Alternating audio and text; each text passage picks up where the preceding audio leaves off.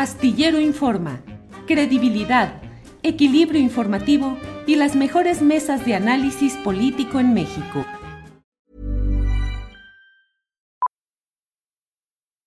Millions of people have lost weight with personalized plans from Noom, like Evan, who can't stand salads and still lost 50 pounds. Salads generally for most people are the easy button, right? For me, that wasn't an option. I never really was a salad guy. That's just not who I am. But Noom worked for me. Get your personalized plan today at Noom.com. Real Noom user compensated to provide their story. In four weeks, the typical Noom user can expect to lose one to two pounds per week. Individual results may vary. I'm Sandra, and I'm just the professional your small business was looking for. But you didn't hire me because you didn't use LinkedIn jobs. LinkedIn has professionals you can't find anywhere else, including those who aren't actively looking for a new job but might be open to the perfect role, like me.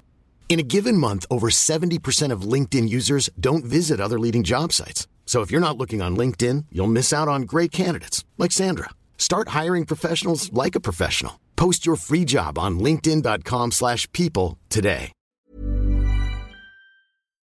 Astillero Informa, credibilidad, equilibrio informativo y las mejores mesas de análisis político en México.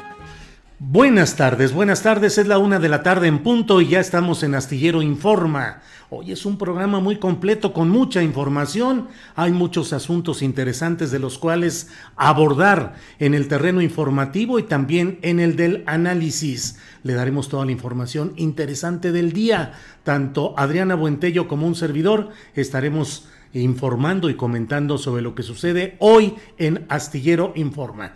Y como luego dicen, llegando y haciendo lumbre, así es que tengo el gusto de compartir en esta mañana eh, esta, este micrófono de imagen con John Ackerman. Usted sabe, John Ackerman, eh, académico, director del programa universitario de estudios sobre democracia, justicia y sociedad e investigador del Instituto de Investigaciones Jurídicas de la UNAM. Él es doctor en Derecho y en Sociología, es columnista y conductor, eh, columnista en la jornada, articulista y conductor en el canal 11 y en TV UNAM. Así es que me da gusto saludar a John Ackerman. John, buenas tardes. Buenas tardes, un gusto, como siempre, conversar contigo, colega, este amigo, estimado Julio. Muchas gracias. Igual, gracias, eh, John. Pues John, he estado dando seguimiento a, tus tweets y a tus artículos en la jornada y hay críticas muy duras que has hecho respecto a lo que ha sucedido con los procesos de postulación de candidatos, con la actitud de la, en Morena, candidatos a puestos de elección popular, con la Comisión Nacional de Honestidad y Justicia y con la dirigencia de Mario Delgado. ¿Por qué? ¿A qué se debe todo esto, John Ackerman? Eh, querido Julio, mira, yo creo que ya es, es tiempo para discutir estos temas. Eh, Morena se creó en 2015 eh, como un partido de mucha esperanza, mucha movilización, se planteó un partido movimiento. Si recuerdas, incluso antes, desde 2006, ¿no? estaba ese debate, esa discusión entre partido o movimiento. ¿no? Sí. Este, lo de la presidencia legítima, eh, este, eh, era el, el, el, tema para discutir si íbamos a institucionalizarnos como oposición o si iba a haber más bien una cuestión de movilización social. Se decidió tomar el punto intermedio, ¿no? formar un partido, pero no olvidar del movimiento, ¿no? que este aparato institucional que serviría para llevar a Andrés Manuel a la presidencia y transformar al país, tendría que también siempre tener este eje de la movilización, de la participación, de la transformación desde las bases. Uh -huh. Llega, llega al observador en 2018 un enorme éxito del pueblo mexicano, un levantamiento social masivo. Eh, este, Morena es el aparato y la estructura que se utiliza para conquistar el poder y este, de repente, de repente las cosas pues, se congelaron en la esfera del partido. Se olvidó, o más bien se hizo difícil por las circunstancias, eh, este, hacer realidad ese sueño del partido movimiento. ¿Desde cuándo de comenzó cara, a olvidarse eso, John? Mira, yo creo que el partido viene congelado desde este, la misma, el mismo Congreso eh, Nacional, el último eh, Congreso Nacional Ordinario que se celebró en agosto de 2018 Ya tenemos tres años de un partido que este, no ha tenido vida interna y pues, las decisiones que se han tomado han sido en general bastante populares, eh, burocráticos y este, no se le ha dado vida a este partido. Y camino a la elección 2021, todo el mundo decía, no, pues no era el momento para discutir esto. ¿no? Este, estábamos en medio de un proceso electoral, teníamos que todos este, ser muy disciplinados, este, muy tranquilos, muy prudentes, para usar un término, eh, este, para que no se afectaran las, posibilidades electorales de Morena en 2021 en la elección. Eh, este, yo creo que en general eh, este, se, se, respetó esa, esa necesidad, pero justamente la idea de pasando la elección 2021, pues se tendría que abrir esa posibilidad de discutir y debatir y volver a vitalizar al partido político.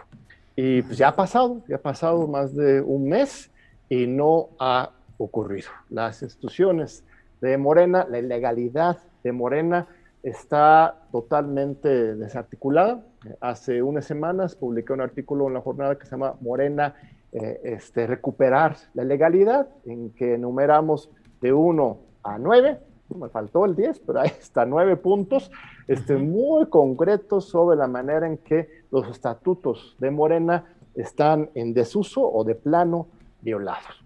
Eh, este, tendríamos que convocar a un Congreso Nacional, tendría que convocarse un Consejo Nacional, tendrían que funcionar eh, este, los comités de base, tendría que haber un proceso de renovación del, consejo, del Comité Ejecutivo Nacional, eh, este, tendría que tener demostrar su autonomía el Instituto Nacional de Formación Política, también Consejo, la Comisión Nacional de Honor y Justicia, todos estos órganos del partido que hoy pues están bastante, eh, eh, este, pues le falta independencia y claridad, eh, este, están en una situación de, de este, pues exceso de prudencia, podríamos decir. Entonces, este, ¿qué ocurre? ¿Qué ocurre cuando un partido no tiene vida interna, cuando no hay espacio para el debate, la discusión, la participación democrática de las bases? Pues sale de alguna otra forma el descontento. Yo esto que vimos eh, entiendo que hay en los estatutos de Morena una especificación de que todos los problemas de Morena deben resolverse solo al interior del partido sin expresiones externas. ¿Así es?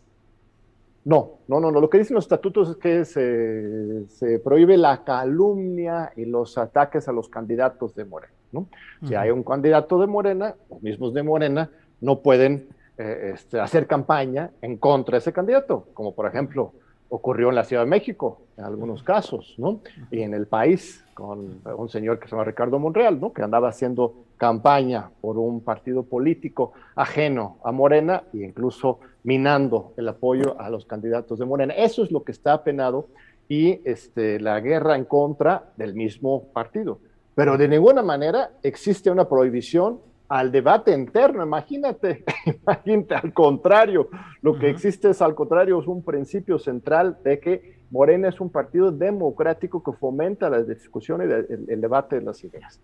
Este, lo que ocurrió en el Auditorio Nacional en la celebración de la victoria de Morena eh, este, fue pues quizás lamentable, claro, no, no era lo ideal que eh, en un evento de celebración se expresara tanto descontento hacia el liderazgo, pero en una situación en que literalmente no existen otras vías para expresar inconformidad, para debatir y discutir el futuro del partido, pues es la única vía. Es la única vía, es lo que pasa cuando una dirigencia se aleja de las bases, pues las bases responden.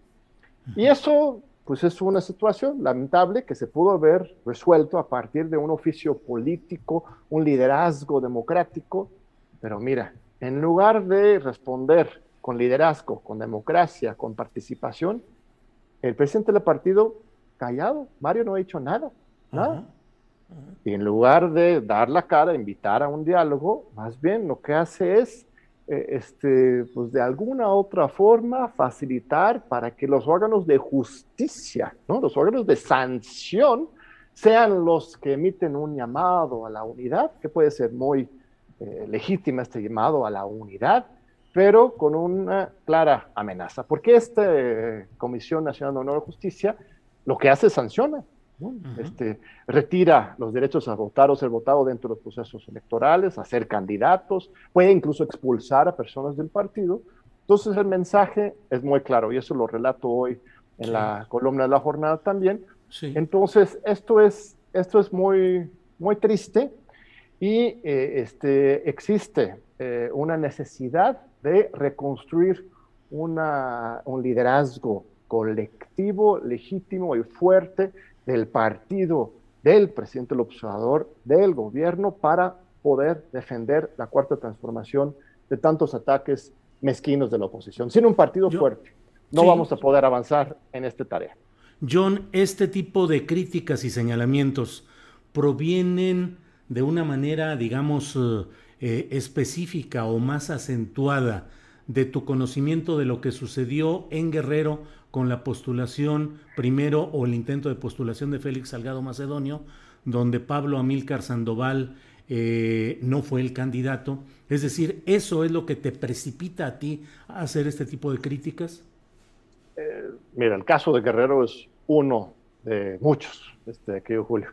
Eh, yo no quisiera eh, personalizarlo o hablar solamente de uno u otro caso. Yo conocí en lo personal, pues sí, ese caso de manera particularmente cercana. Eh, este, desde mi punto de vista fue claro que le hicieron pues fraude, fraude, es la palabra que yo utilizo y he escrito en contra de Pablo Milcar. Él ganó la primera encuesta, Mario Delgado lo retiró y mandaron a hacer no una, sino dos encuestas más para justificar una decisión este, que él él quería imponer. Eh, esto es, pero esto es uno, uno de muchos casos. Pero te pareció muy incongruente con los ideales de la cuarta transformación, la postulación de alguien acusado de violaciones y luego la postulación de su hija. ¿Te parece un caso grave que ejemplifica todo lo que dices? Eso ya es otro punto. Empecemos con, con lo del nombramiento de los, las candidaturas. No fue solamente el tema de la candidatura de Guerrero, sino hubo 20 mil candidaturas desde regidores hasta síndicos, presidentes municipales, diputados locales, diputados federales, que Morena procesó de alguna u otra forma. Dicen que hubo encuestas, yo no he visto una sola encuesta, e, este, es una cosa escalofriante. ¿no? Este, Mal Delgado, después de cada anuncio de candidatura, dice, nosotros en Morena somos diferentes, nosotros preguntamos a la ciudadanía que el pueblo decida pero ni una sola encuesta la hemos visto. Eh, este, entonces es una cuestión generalizada, más allá de la calidad o no de una u otra candidatura, el procedimiento fue un procedimiento absolutamente opaco y engañoso. Entonces, este, eso no puede repetirse y, este, y no lo podemos aceptar como ciudadanos, deja de como militantes del Moreno, lo que quieras, sino como ciudadanos, esa hipocresía, esa mentira de que si consultamos a la gente y luego no enseñamos cuál es, esa opinión ciudadana, es un problema generalizado. Ahora, con respecto a los candidatos que quedaron al final, hay de todo. Hay chile dulce y manteca, hay muy buenos candidatos, gobernadores, diputados federales, locales, presidentes municipales, y hay muy malos candidatos, por supuesto. Ah, yo creo que este, no se llevó a cabo el proceso dentro del mismo estatuto y dentro de los mismos este, convocatorios correspondientes de evaluación de los perfiles. En las convocatorias correspondientes hay dos momentos. Uno es primero evaluar los perfiles y luego de entre los perfiles aceptables se hace la encuesta. Ya sabemos qué pasó con las supuestas encuestas, pero tampoco ocurrió la, la otra parte, la evaluación de los perfiles. Yo no conozco un solo caso en que algún candidato haya sido bajado de la mesa como anteprecandidato este, por su trayectoria pasada. Ni uno solo, Julio.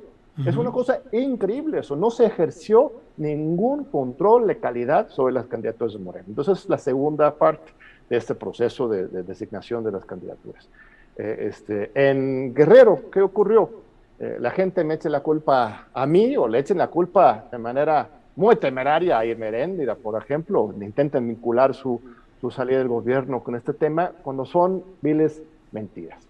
Quien tumbó la este, candidatura de Félix Salgado pues fue pues, Carla Humphrey, este, fue la mayoría de los consejeros del Instituto Nacional Electoral, fueron los magistrados del Tribunal Electoral ellos son los que sacaron a Félix Salgado de su candidatura como gobernador y este, posteriormente el partido el que decide este, poner a su, a su hija. Entonces, pero ese, insisto, no, no es el único caso, hay muchos, muchos Pero tú te opusiste al caso de Félix Salgado Macedonio. En su momento sí, sí, a mí me pareció este, lamentable que, que fuera él.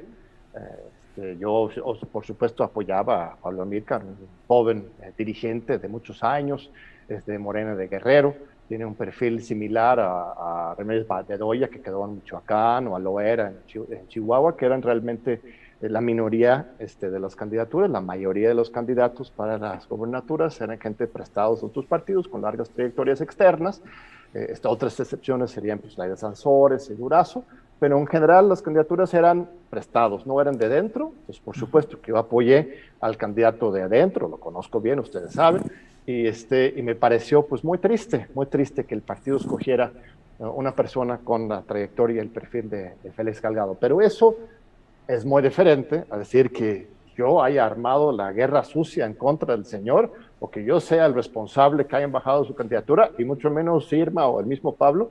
Pablo mismo no impugnó, bueno, empezó a impugnar, presentó un primer recurso, lo retiró a unos dos, tres días, desde enero de 2021. No hubo, no hubo guerra sucia. Una vez que se tomó la decisión, todos respetamos esa decisión del partido. Oponerse a Félix Salgado era oponerse a la fuente real del poder en Morena, que es el presidente de la República, Andrés Manuel López Obrador? Pues yo no sé, no, no, no, no, no podría decir eso. Lo único que yo puedo decir es que a partir de, yo, yo subí un tweet el 30 de diciembre de 2020, ¿sí? en que, que anunciaron esta, esta decisión, mi descontento sobre el tema, y después de eso no hubo, no hubo este, este eh, ninguna impugnación eh, este, de parte de ninguno de nosotros hacia esa candidatura. Hubo un respeto absoluto para este, las decisiones del partido eh, en, este, ese tema. Eso no es el tema, no es un tema particular individual.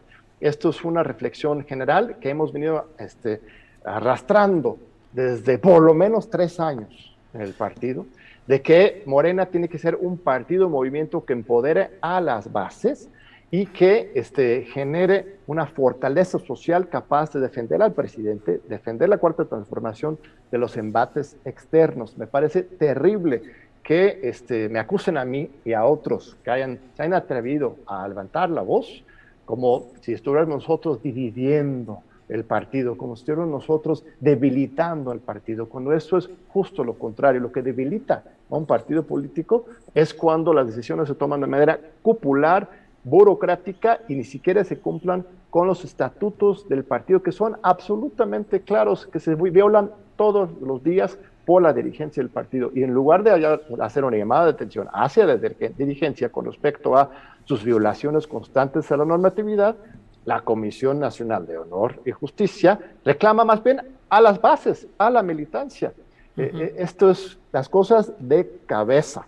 Eh, incluso, incluso en la columna de hoy comparo quizás es una exageración, pero ya será para los, lectores, los, lectores y las lectores decidir, comparo la respuesta de Mario Delgado a la respuesta de Enrique Peña Nieto después de los reclamos en la Universidad Iberoamericana en 2012. Este, en lugar de dar la cara, en lugar de dar la cara, dialogar, abrir las cosas frente al descontento real, busca infiltrados, una cacería de brujas, amenazas por medios este, indirectos de las comisiones. Eso es la manera priista de funcionar. Tenemos que desarraigar esta cultura política priista. La cuarta transformación no puede ser solamente el cambio de gobierno y del Estado, también tiene que trastocar la cultura política y generar nuevas formas de tomar decisiones y de debatir de manera interna y externa estos grandes temas nacionales.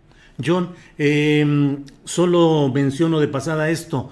Eh, asumir una postura contra Félix Salgado Macedonio en la política real que tú conoces como político y alguien que sabe muy bien lo que sucede adentro de Morena, creo yo que era ir en contra de la intención política del presidente López Obrador. Y enseguida te planteo, eh, estar criticando de esta manera a Morena, el instrumento político que llevó a López Obrador a la presidencia, ¿no es ir contra las políticas del propio López Obrador? Yo no creo, no creo. O sea, la manera en que este, Mario Delgado esté llevando eh, el partido político eh, este, no es eh, este, por instrucción presidencial. Mario Delgado, si el presidente supiera todo lo que estuviera realmente haciendo, Mario Delgado, yo estoy seguro que él no estaría... No lo sabrá, él sabe todo. Este, pues yo creo que no, yo creo que no. este, Morena nace, nace como un partido movimiento. Él mismo, López Obrador, insiste una y otra vez en este tema del partido movimiento. López Obrador también insiste una y otra vez sobre el tema de la libertad de expresión, la pluralidad, el debate, nunca la represión, siempre el diálogo, el acuerdo. Y es justamente lo que no está haciendo Mario Delgado. Este, él, en lugar de respetar la legalidad, la institucionalidad del partido, está eh, este, pues rompiendo, rompiendo desde arriba con este gran movimiento. Eh, este, yo no estoy llamando por la renuncia de Mario Delgado. Él tiene un nombramiento de pues, tres años, él y Citalia Hernández, este, en puesto. Entonces, ¿qué es lo que planteas respecto a Mario? Él, por el INE, el INE este, lo nombra, ¿sí? Por, por tres años, a él y a, a Citlali Hernández en, eh, fue en noviembre, ¿no? Después de esta, esta encuesta. no pides ningún este, castigo para Mario Delgado. Lo que yo pido es institucionalidad democrática del partido. El estatuto de Morena lo que señala es que después de cada proceso electoral federal se convoca a un Congreso Nacional ¿no? para este, renovar la dirigencia del partido. Y esta dirigencia no solamente es el, el presidente, el secretario general, sino son todos los integrantes del, del Comité Ejecutivo Nacional. Este proceso de participación que no se ha podido hacer desde hace años, eh, es un, un, proceso que este, empieza desde las bases, ¿no? en que las bases eligen a sus representantes en los consejos estatales, los consejeros estatales eligen y participan en el Congreso eh, Nacional y es desde ese Congreso Nacional que se eligen los integrantes del Comité Ejecutivo Nacional. Si ese Congreso Nacional este, en primer lugar, tendría que renovar todas las carteras del, del, Comité Ejecutivo Nacional.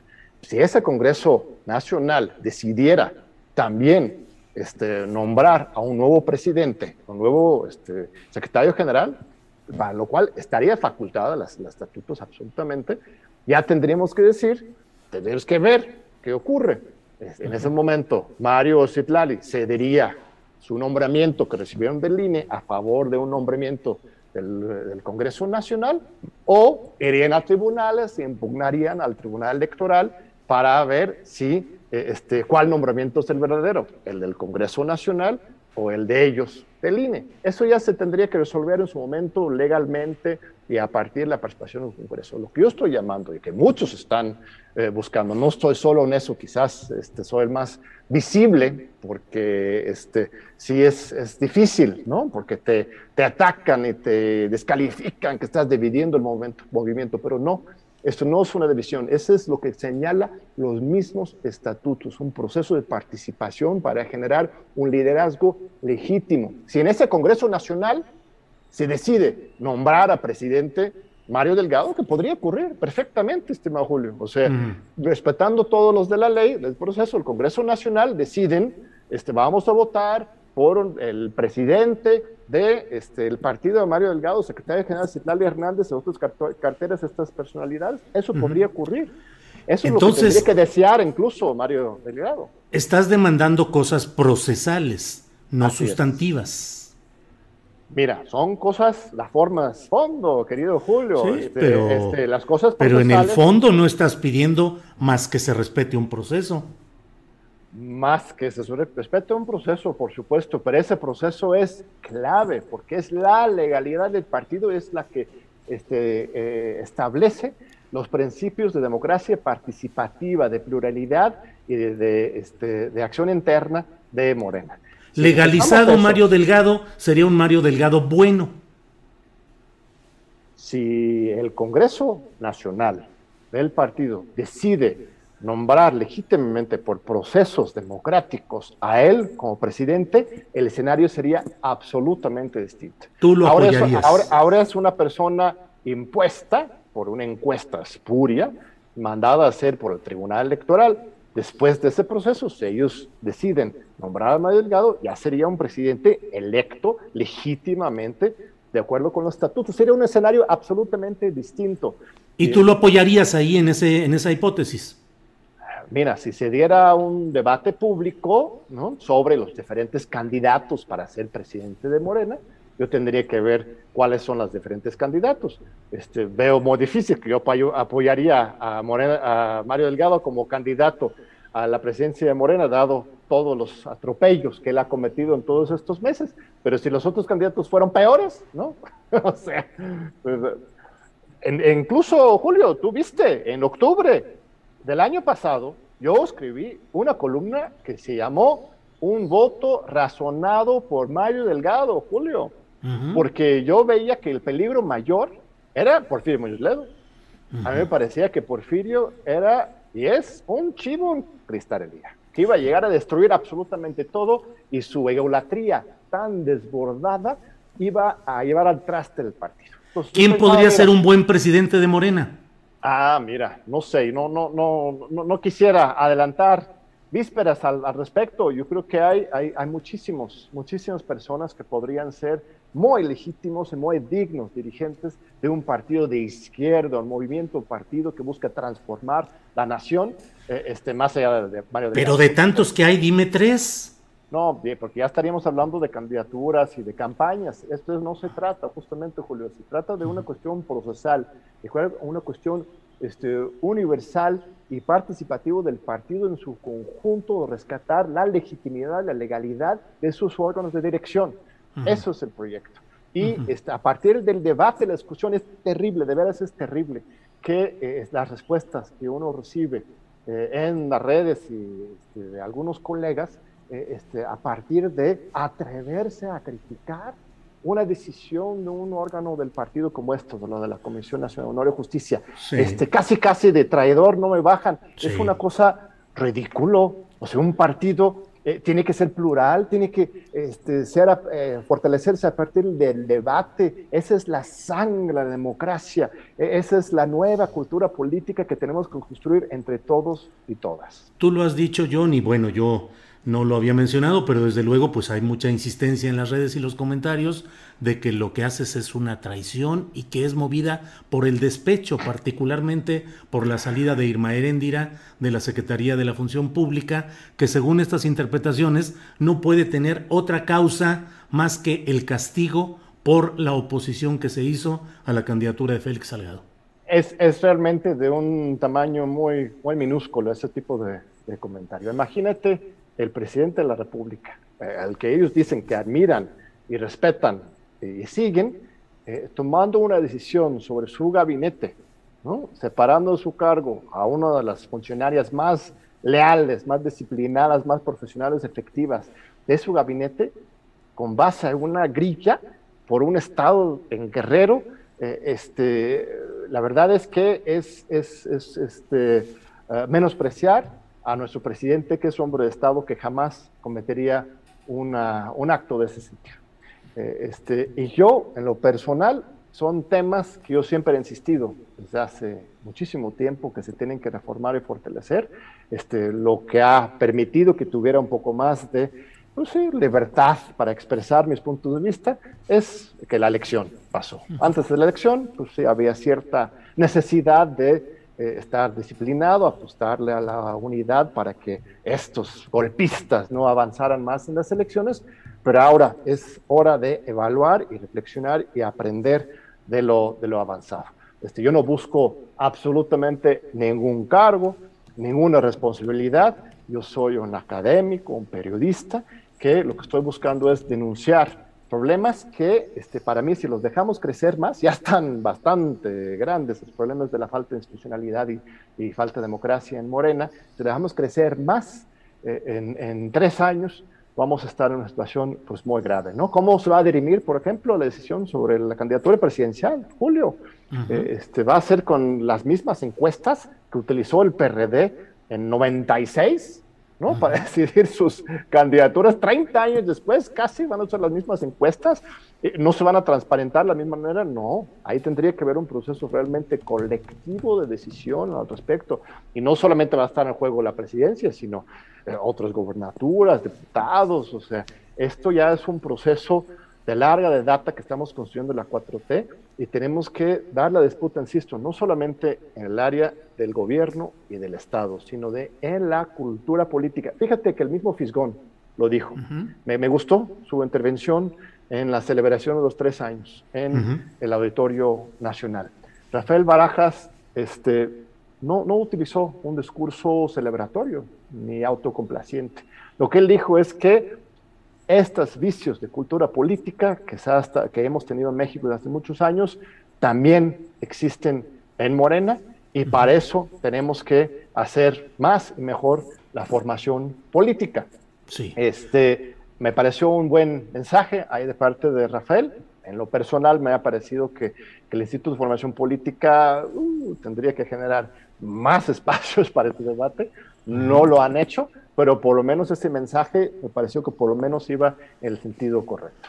Yo nos acercamos al final, llevamos ya media hora de plática, la cual te agradezco mucho, pero te preguntaría ya en esta parte final, eh, se habla mucho del enfrentamiento entre los llamados puros, que apoyan a Claudia Sheinbaum, y los impuros o los prácticos o los pragmáticos, entre los cuales está Marcelo Ebrard, con su prolongación ejecutiva en Morena, que es Mario Delgado, según mi punto de vista.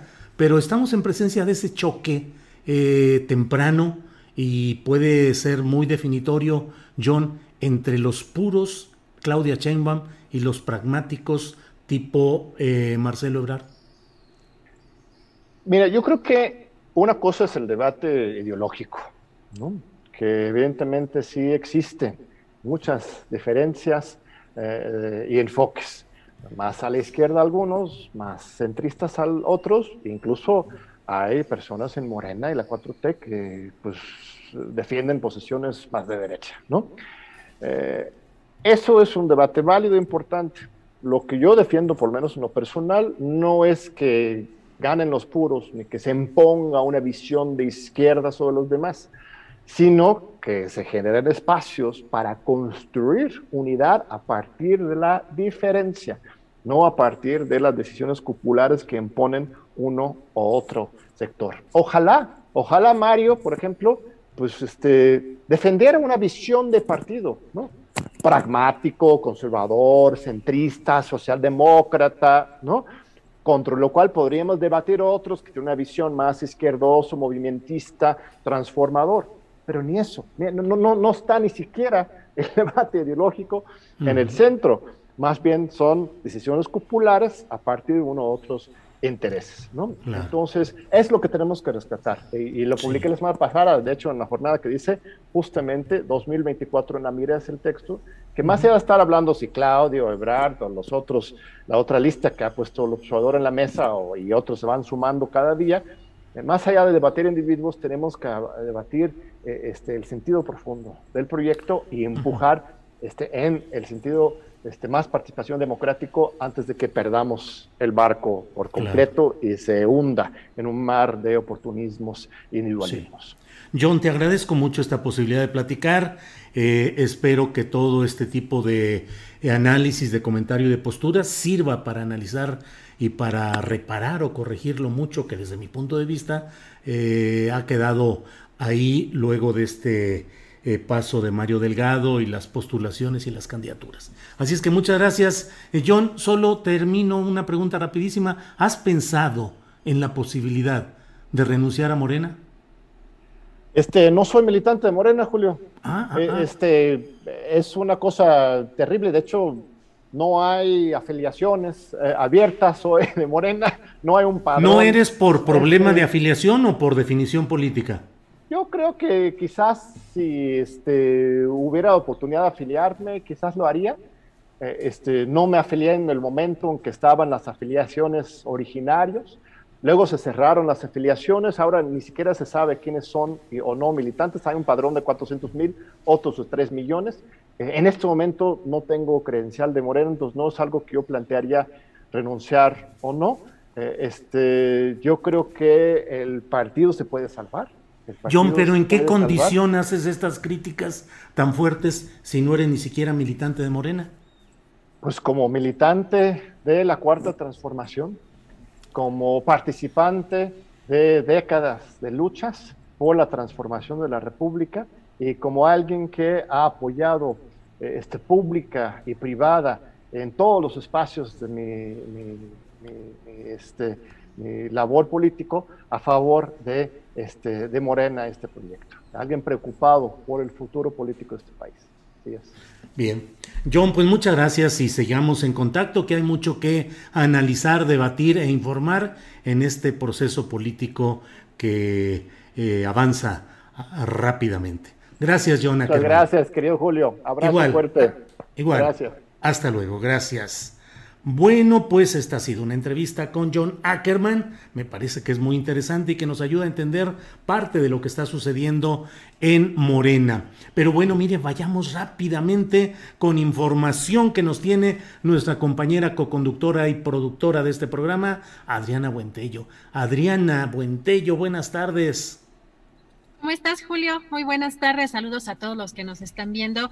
Y pues sí, Julio, comentarles, hay mucha información el día de hoy. La Fiscalía General de la República dio a conocer que dictó auto de formal prisión en contra de Luis Cárdenas Palomino, exdirector de Seguridad Regional de la Policía Federal en el sexenio de Felipe Calderón, por los hechos imputados en su contra en el caso de la familia Vallarta. Julio, también comentar que sobre las manifestaciones en Cuba, el presidente dijo que si quisiera eh, pues ayudar a Cuba, lo primero que se debería hacer es suspender el bloqueo económico. López Obrador consideró que se deben respetar los principios de la política exterior sobre la no intervención y que al mismo tiempo se deben garantizar los derechos humanos. También consideró que ha habido un despliegue en medios promovidos por quienes no están de acuerdo con las políticas del gobierno cubano y que no hay que utilizar de bandera el apoyo humanitario para interferir en asuntos que solo corresponden resolver a los cubanos. Vamos a escuchar. Debemos guiarnos siempre por los principios de política exterior que establece el artículo 89 de nuestra Constitución. No intervención, autodeterminación de los pueblos, solución pacífica de las controversias y garantizar los derechos humanos. Eh, llama la atención que ha habido un despliegue informativo inusual, desde luego promovido por quienes eh, no están de acuerdo con las políticas del gobierno de Cuba. No hay que utilizar de bandera el apoyo humanitario para eh, interferir en asuntos que solo corresponden resolver a los cubanos. Nosotros vamos a estar pendientes y dispuestos a ayudar al pueblo hermano de Cuba. ¿Cómo, presidente? Con apoyo humanitario. La salud y la alimentación son derechos humanos fundamentales. Sin el manejo político intervencionista que se le está queriendo dar a este asunto. La verdad es que si se quisiera ayudar a Cuba, lo primero que se debería hacer es suspender el bloqueo a Cuba, como lo están solicitando la mayoría de los países del mundo. Y sobre este tema, ayer la organización Artículo 19 difundió una foto que pertenecía a un acontecimiento en Egipto y no a las manifestaciones en Cuba. Y aunque la organización se disculpó por el error, reiteró su rechazo al llamado a la confrontación hecho por el presidente de Cuba, Miguel Díaz Canel. Y hoy en la mañana el presidente precisamente criticó a esta organización Artículo 19 por difundir esta foto de supuestas protestas en Cuba y la calificó como montaje y de ser una actitud además internacional intervencionista. También reiteró que es una organización que recibe dinero del gobierno de Estados Unidos y que allí en la conferencia mañanera justamente se ha dado a conocer. Escuchemos. Que se respete la autodeterminación del pueblo cubano, que sean ellos los que enfrenten sus asuntos de manera pacífica, pero que no haya intervencionismo. ¿Usted ve la mano de países extranjeros en las Yo veo que están interviniendo. Por ejemplo, ayer vi un mensaje en redes sociales de un grupo que se llama Artículo 19, que es una asociación periodística financiada en México por el gobierno de Estados Unidos. Esto es lo que aparece como imagen del texto. Y resulta que la imagen no es de La Habana, es creo de Egipto, un montaje. Esta agencia de noticias, este grupo, de información se ha caracterizado por atacarnos a nosotros. Y ya dimos a conocer pruebas de que reciben dinero de la Embajada de Estados Unidos. Artículo 19 rechaza el llamado a la confrontación hecha por Díaz Canel, presidente de Cuba, en abierto desacato a los estándares internacionales de los derechos a la manifestación y libre expresión, poniendo en riesgo a las personas manifestantes.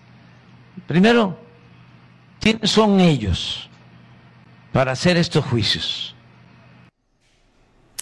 Gracias Adriana Buentello por la información relevante que nos ha dado a conocer. Más adelante habrá más segmentos informativos con Adriana Buentello.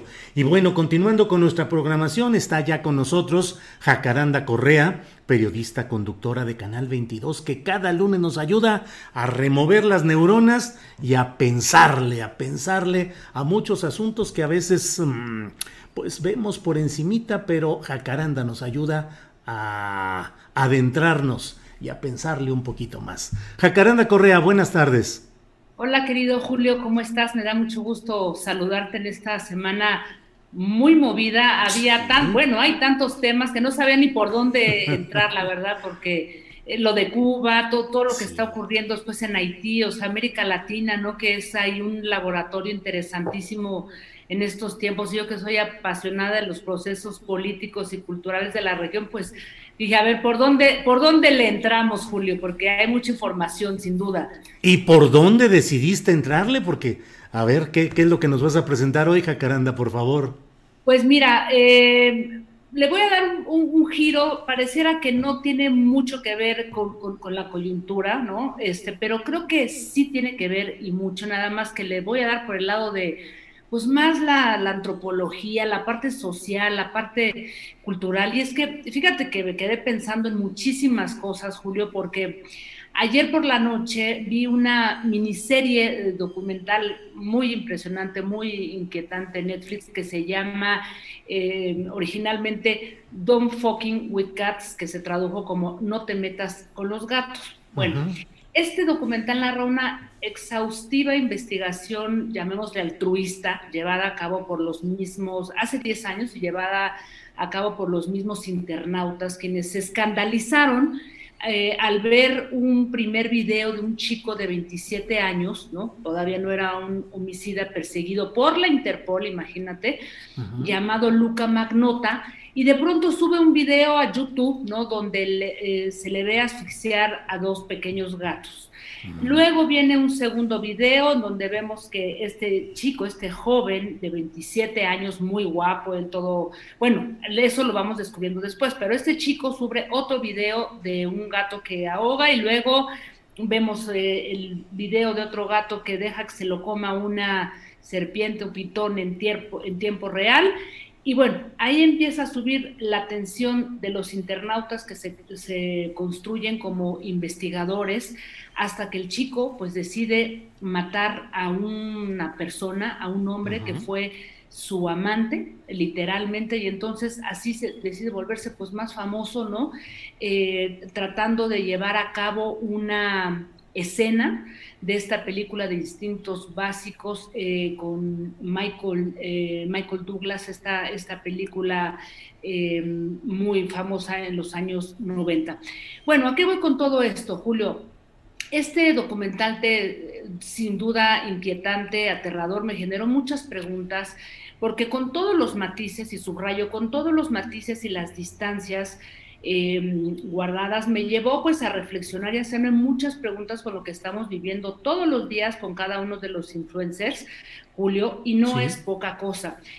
Me voy a dormir ayer con dos cosas. La primera es una nota que dice así en su encabezado, otra influencer podría ir a la cárcel por compartir un video de una menor de edad que tuvo relaciones con un otro cantante muy famoso, este que la verdad yo no conozco, Juan de Dios Pantoja. Bueno, me pareció tremendo y sobre todo cuando fui viendo eh, toda la información, no quiero entrar en, las minucias, pero terrible y patético, o sea, la pelea entre las influencers, la, chava la que acusa, la que este, promovió el video. Y luego la carta de Just Stop que manda desde la cárcel y que publica en su cuenta de Twitter en donde otra vez insiste en que ella no es responsable, no es culpable y dice, bueno, seré muy soberbia, este, soy narcisista, soy este, ególatra, pero no este, soy responsable de lo que se me acusa. En fin, que esto, Julio, eh, me llevó a recordar todos los escándalos en los que eh, hemos estado inmersos desde que comenzó este año. Bueno, tiene mucho tiempo, pero este año ha sido sin duda marcado por una oleada de, noticias que, llaman nuestra atención, empezando por estos dos casos que estoy contando, luego el pleito que tenemos ahora entre la influencer Bárbara de Regil con un nutriólogo muy joven que tiene un canal de YouTube y quien la desenmascaró por estar haciendo publicidad y ganando millonadas por una este, proteína que está vendiendo con el inventado dióxido de cloro y que según ella le ha dejado un cuerpo eh, atlético, ¿no? Luego el otro caso de, que provocó la influencer Nat Campos, que compartió con el periódico El País, ¿no? Se ganó ahí todo un reportaje al contar que había sido abusada y violada en el 2017 por un tal Ricardo González, otro youtuber de nombre Rix, quien fue ingresado al reclusorio Oriente, no más que ese caso no ha sido tan, tan mediático como el de Just Stop. Y en fin, este Julio, que podemos seguir acumulando casos, ¿no? Este, sin olvidar lo de los influencers, estos que en plena veda electoral llamaron a votar por el este, partido este verde que de ecologista no tiene nada.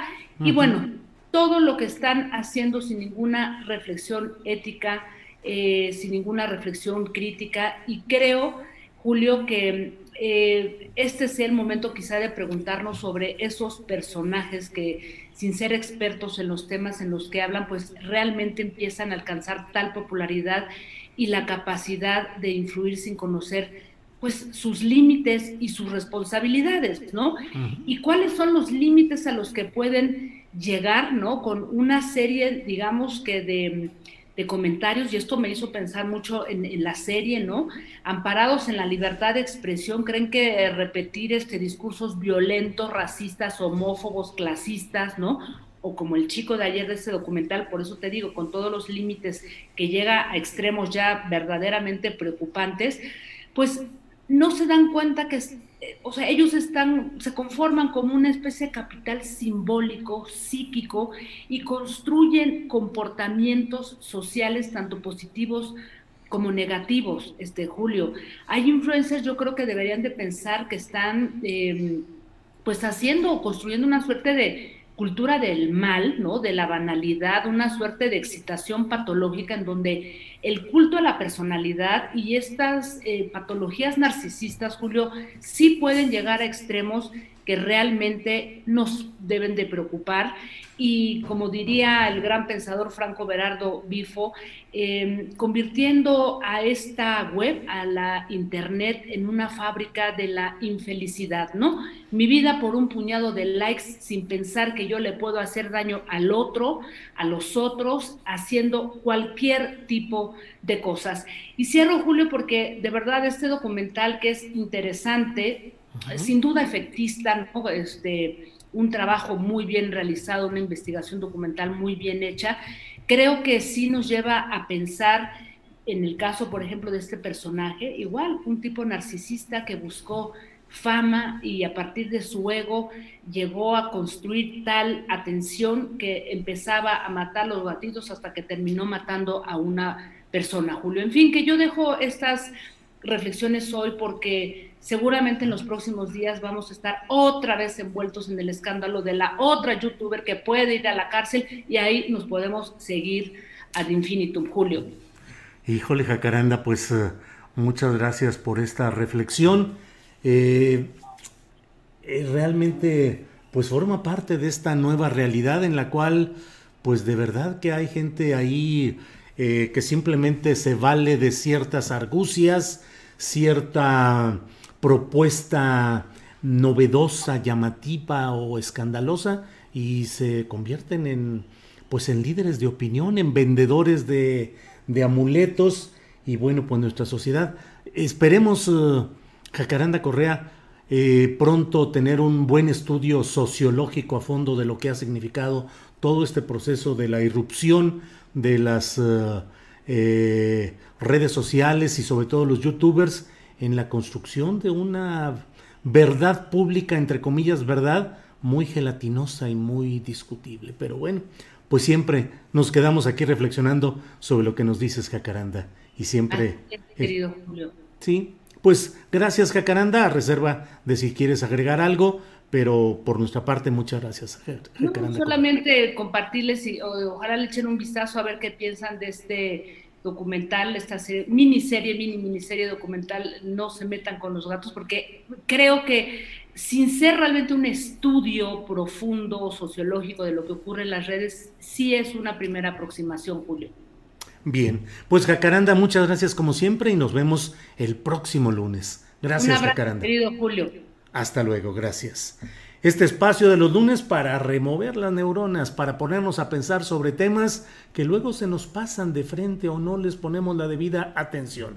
Y bueno, para continuar con nuestro programa, vamos ahora con ah, eh, Claudia Villegas. Claudia Villegas, eh, columnista de asuntos económicos, directora de la revista Fortuna, eh, colaboradora en la revista Proceso, en fin, siempre agradecemos la participación de Claudia Villegas, a quien saludo como siempre con gusto. Claudia, buenas tardes.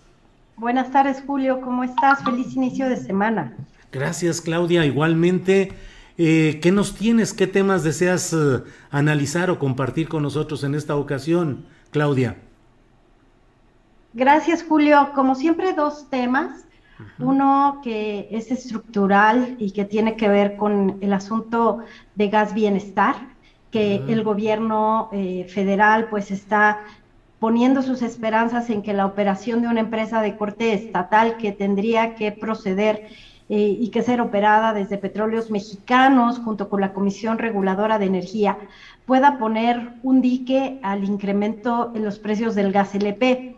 Ya habrá calculado el gobierno federal cuál es el margen, Julio, que obtienen estas cinco empresas está Gastomsa, eh, Tomsa, está Zaragoza, pues están todas estas empresas que en algún momento consolidaron un oligopolio de la industria del gas LP, repartiéndose los territorios a nivel nacional, Julio, y que esta empresa Gas Bienestar, bueno, pues ha levantado eh, suspicacias y también esperanzas, Julio, de que se pueda de alguna manera poner un freno a el oligopolio que consolidaron estas empresas eh, que controlan precios y en donde también eh, pues el incremento en el precio del gas LP pues ha sido uno de los más fuertes en estas semanas recientes y que generaron Julio que eh, junto con otros elementos del indicador del índice de precios al consumidor pues se decidiera aumentar las tasas de interés en la Junta de Gobierno del Banco de México,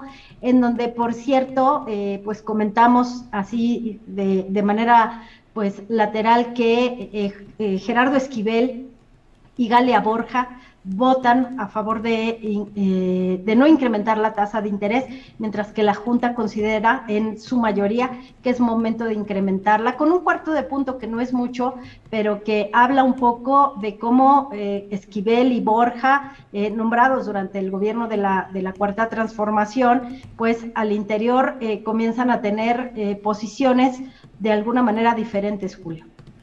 Pues vaya, claro, claro que es muy interesante todo este tema con un gran impacto social. Eh, y, adelante, Claudia, si hay alguna otra reflexión, por favor.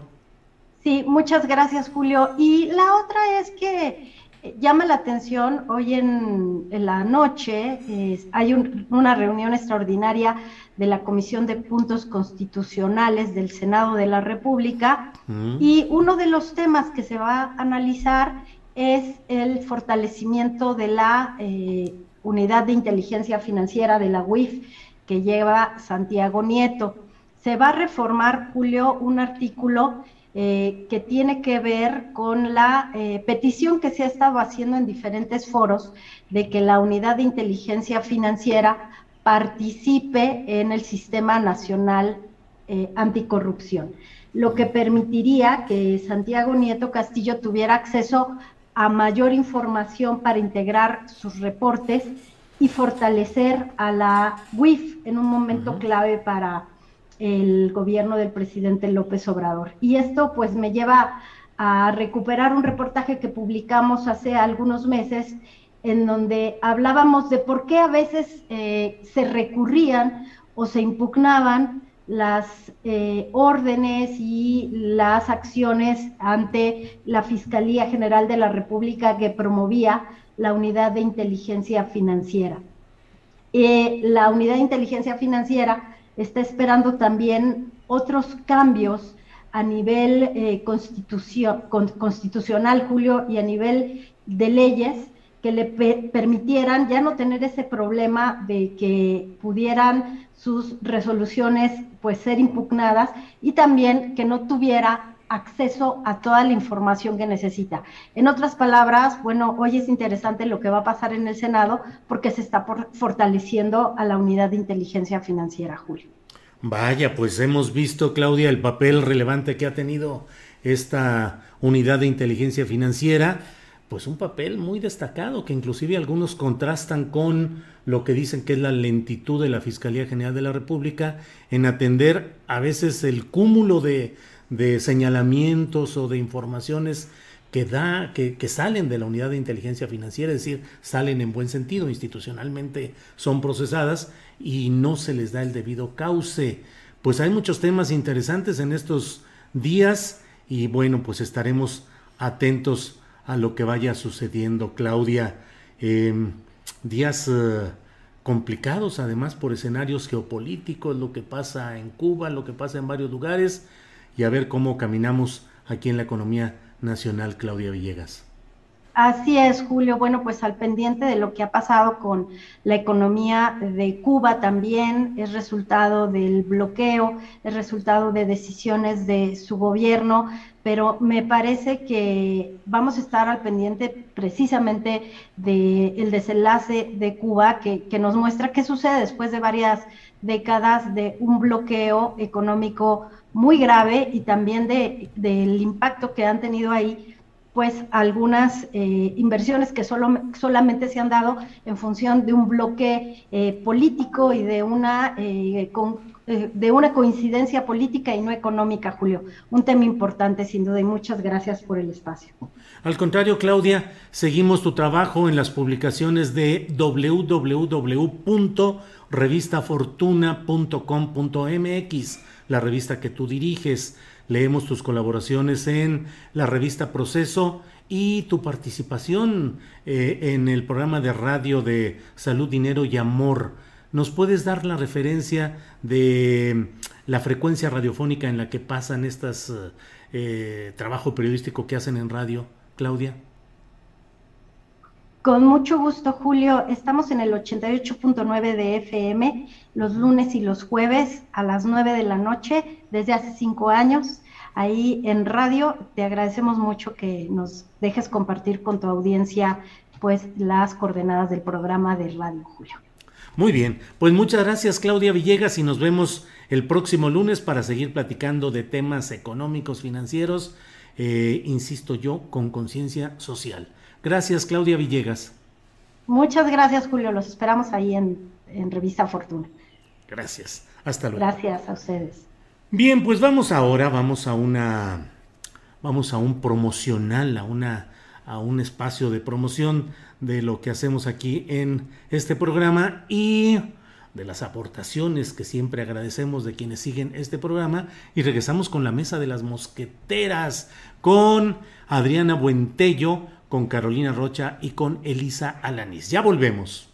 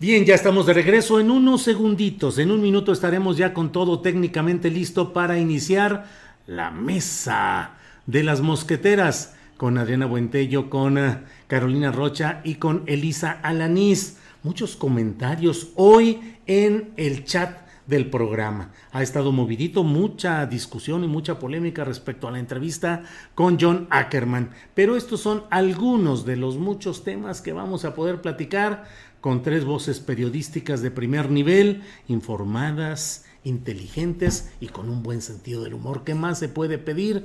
Muchas gracias, eh, Carolina Rocha. Buenas tardes, Carolina.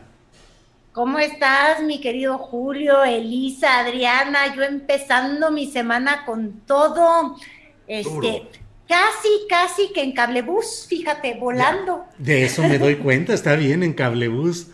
Muy bien. Adriana Buentello, buenas tardes. Qué gusto saludar las mosqueteras. Buenas tardes, Julio. Pues saludos a todos los que nos ven y ya listísima aquí puesta. Gracias. Elisa Lanís, buenas tardes. Hola, ¿qué tal? Saludos a todos, a todas. Buena semanita, buen arranque. Muy bien, gracias. Elisa, pues vamos empezando. ¿Qué te parece? Em, hace rato entrevisté a John Ackerman, quien habla pues de los muchos problemas internos que ve en Morena a lo que él ha tuiteado ya eh, hubo una respuesta, por ejemplo, muy peculiar de eh, Pedro Miguel, que es otro personaje relevante de la 4T, que le decía prudencia, John. Hoy ha publicado otro artículo en la jornada. Pero más allá del caso específico, bueno, hasta Felipe Calderón le dio retweet a uno de los, eh, al propio John Ackerman. ¿Cómo ves este tema en lo general de los conflictos internos en Morena y también del uso que les está dando la oposición. Elisa. Mira, Julio, uno de los eh, temas eh, complicados para los partidos políticos es justamente cómo solucionar sus conflictos, que son muchos.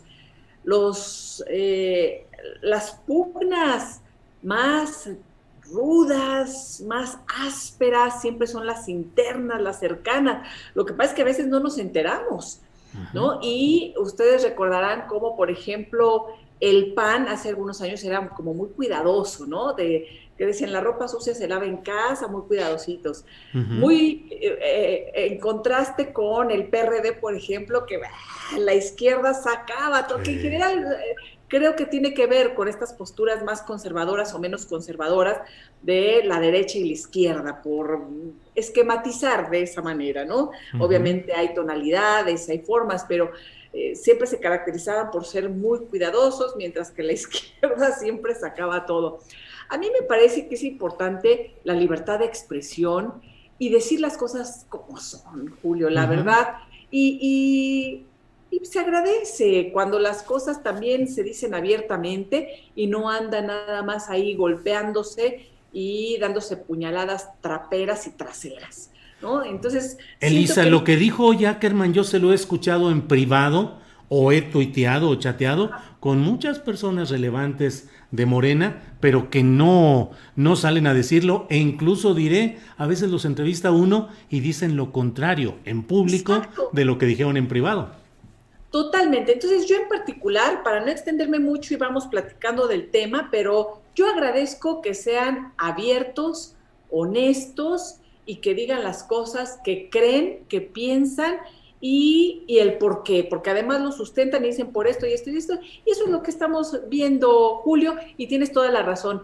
¿Cuántas veces no platicamos en corto con ciertos personajes, funcionarios, y a la hora de la hora de la entrevista dicen todo lo contrario o se quedan muy calladitos? Entonces, no, qué bueno que se digan las cosas tal cual son, lo que piensan y que existe ese debate también público, ¿por qué no? Son partidos políticos, son funcionarios y es muy importante también eh, que sepamos qué es lo que piensan y cómo actúan e incluso cómo están funcionando las fuerzas internas, porque al final del día son muchos de ellos nuestros representantes, nuestros representantes o tienen eh, nuestros recursos para eh, decidir y tomar decisiones importantes, ¿no? Gracias, Elisa. Adriana Buentello, ¿qué opinas de este tema Morena, sus pleitos internos y el uso que se le puede dar desde la oposición? Pues eh, yo creo que lo, que preocupa es eh, quizá que además de que tres o cuatro movimientos en Twitter pusieron al descubierto quizá la forma en que podría estarse realizando el partido, este movimiento Morena que eh, pues ha tenido pues una gran influencia en, todo, eh, pues en toda esta transformación o en todo este gobierno que pues evidentemente logró eh, colocar al presidente López Obrador en, la presidencia. Eh, lo interesante es que además de que cada una de estas facciones es, una natural lucha constante, se entiende dentro de los propios partidos, pero que en lugar de escuchar a sus bases, en ese tan eh, mencionado, por ejemplo, evento en donde Mario Delgado fue eh, abocheado, pues hayan decidido que era mejor hacerles una especie de pues, llamamiento que pues efectivamente creo que podría interpretarse como una intimidación, es decir, eh, ¿A quién creen que va dirigida esa este, recomendación y cómo creen que se ven? Además, si dentro del partido no cabe la crítica, ¿no? Creo que además una de las cosas que eh, causó terror dentro de la militancia de Morena es que el expresidente Felipe Calderón efectivamente le haya dado retweet a, un, comentario del académico John Ackerman en el que se quejaba precisamente de intimidación y censura.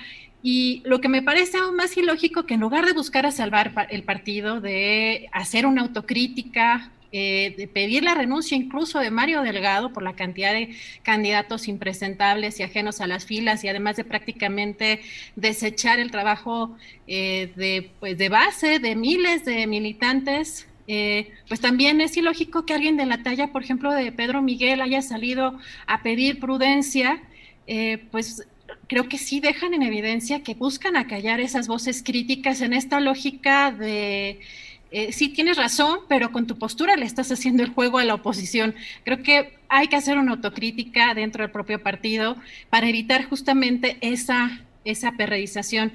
Yo creo que es evidente que la oposición, y es completamente natural que va a utilizar cualquier cosa ¿no? Y si no la tienen, ya vemos que la inventan, ¿no? O sea, eh, es su derecho el, usar, eh, digamos, estas herramientas o estas, este, eh, pues, estas cuestiones críticas o lo que esté a su alcance para, para poder desprestigiar al gobierno o para poder atacar al partido. pero pues creo que las, el trabajo debería ser interno y, pues no pedir pues que se callen, ¿no? Creo que está peor pues atribuirle las eh, responsabilidades de sus errores a, la militancia, Julio. Bien, Adriana, muchas gracias.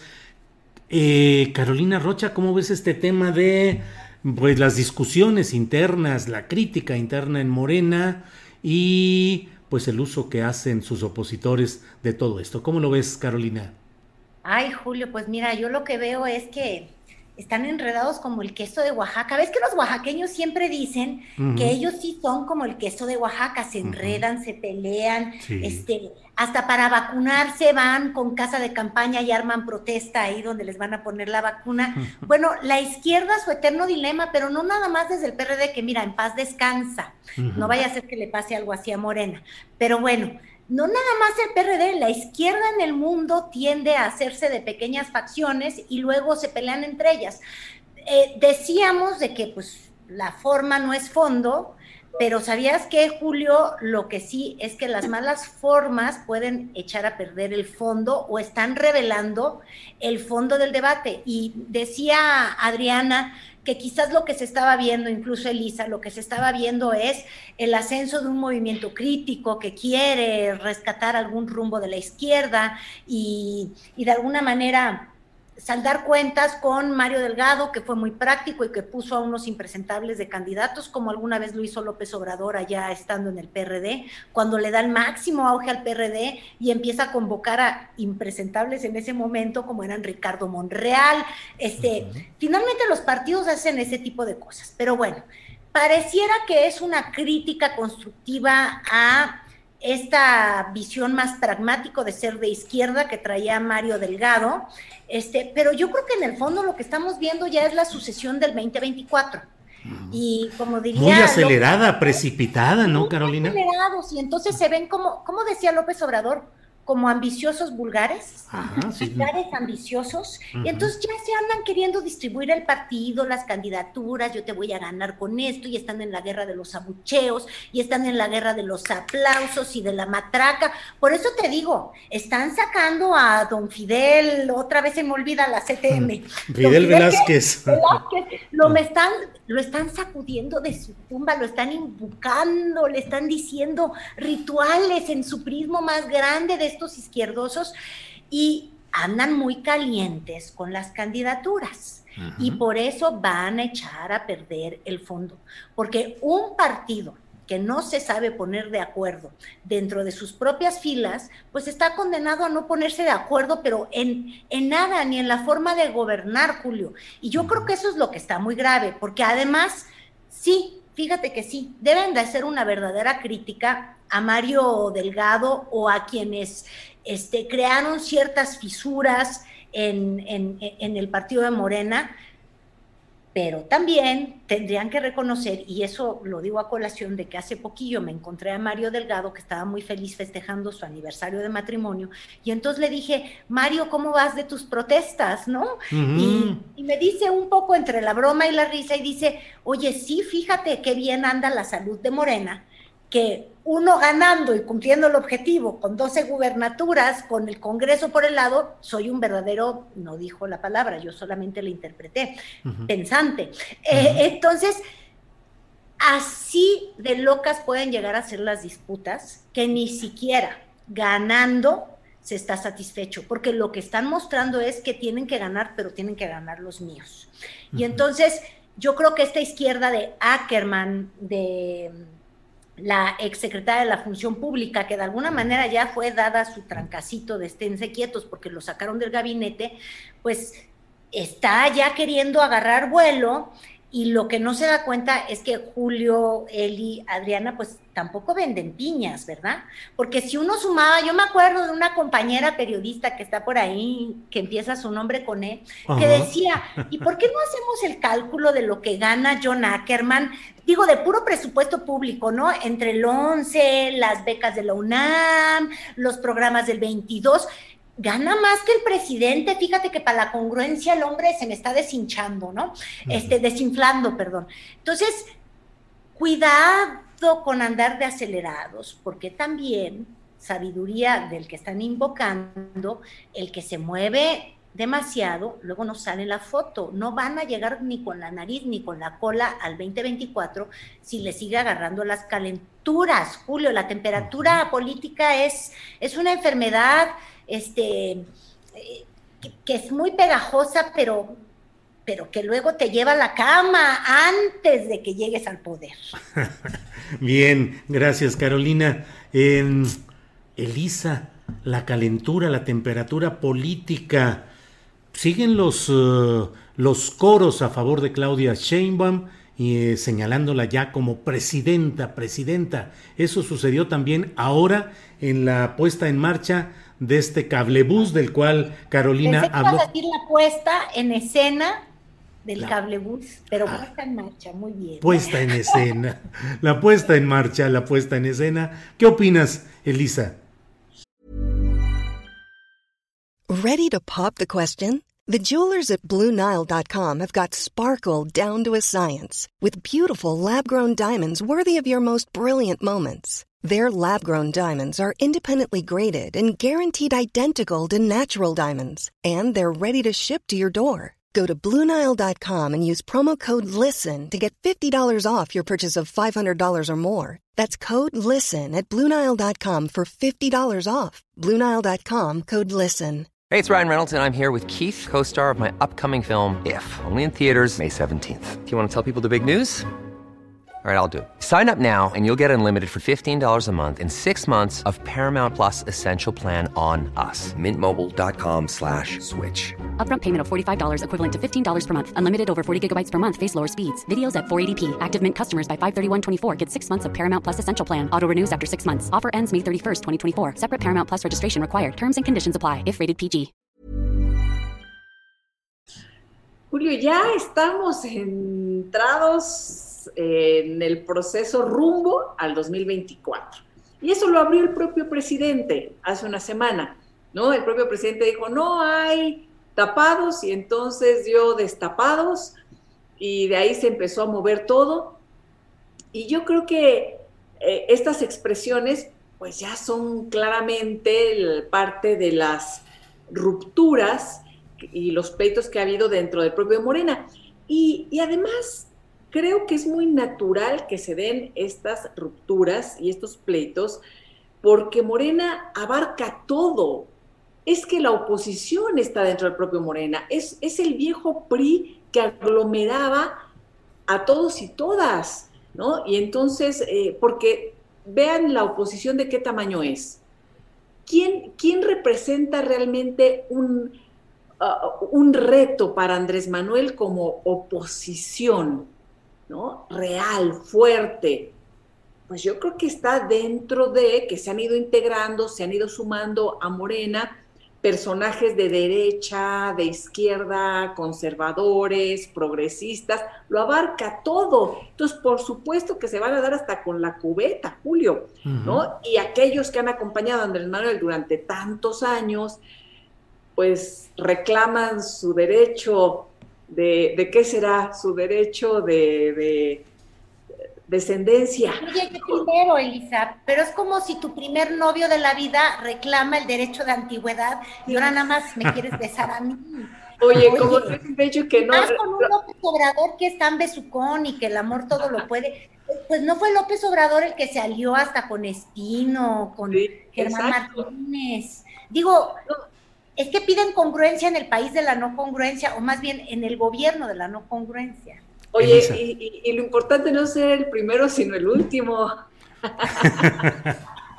Muy bien. Pero bueno, bueno, pero eh, es decir, eh, eh, me parece muy natural porque se ha abierto la puerta a todo mundo, ¿no? Y entonces hay quienes dicen, oye, pues, ¿de qué va todo esto si te hemos acompañado durante tantos y tantos años, ¿no?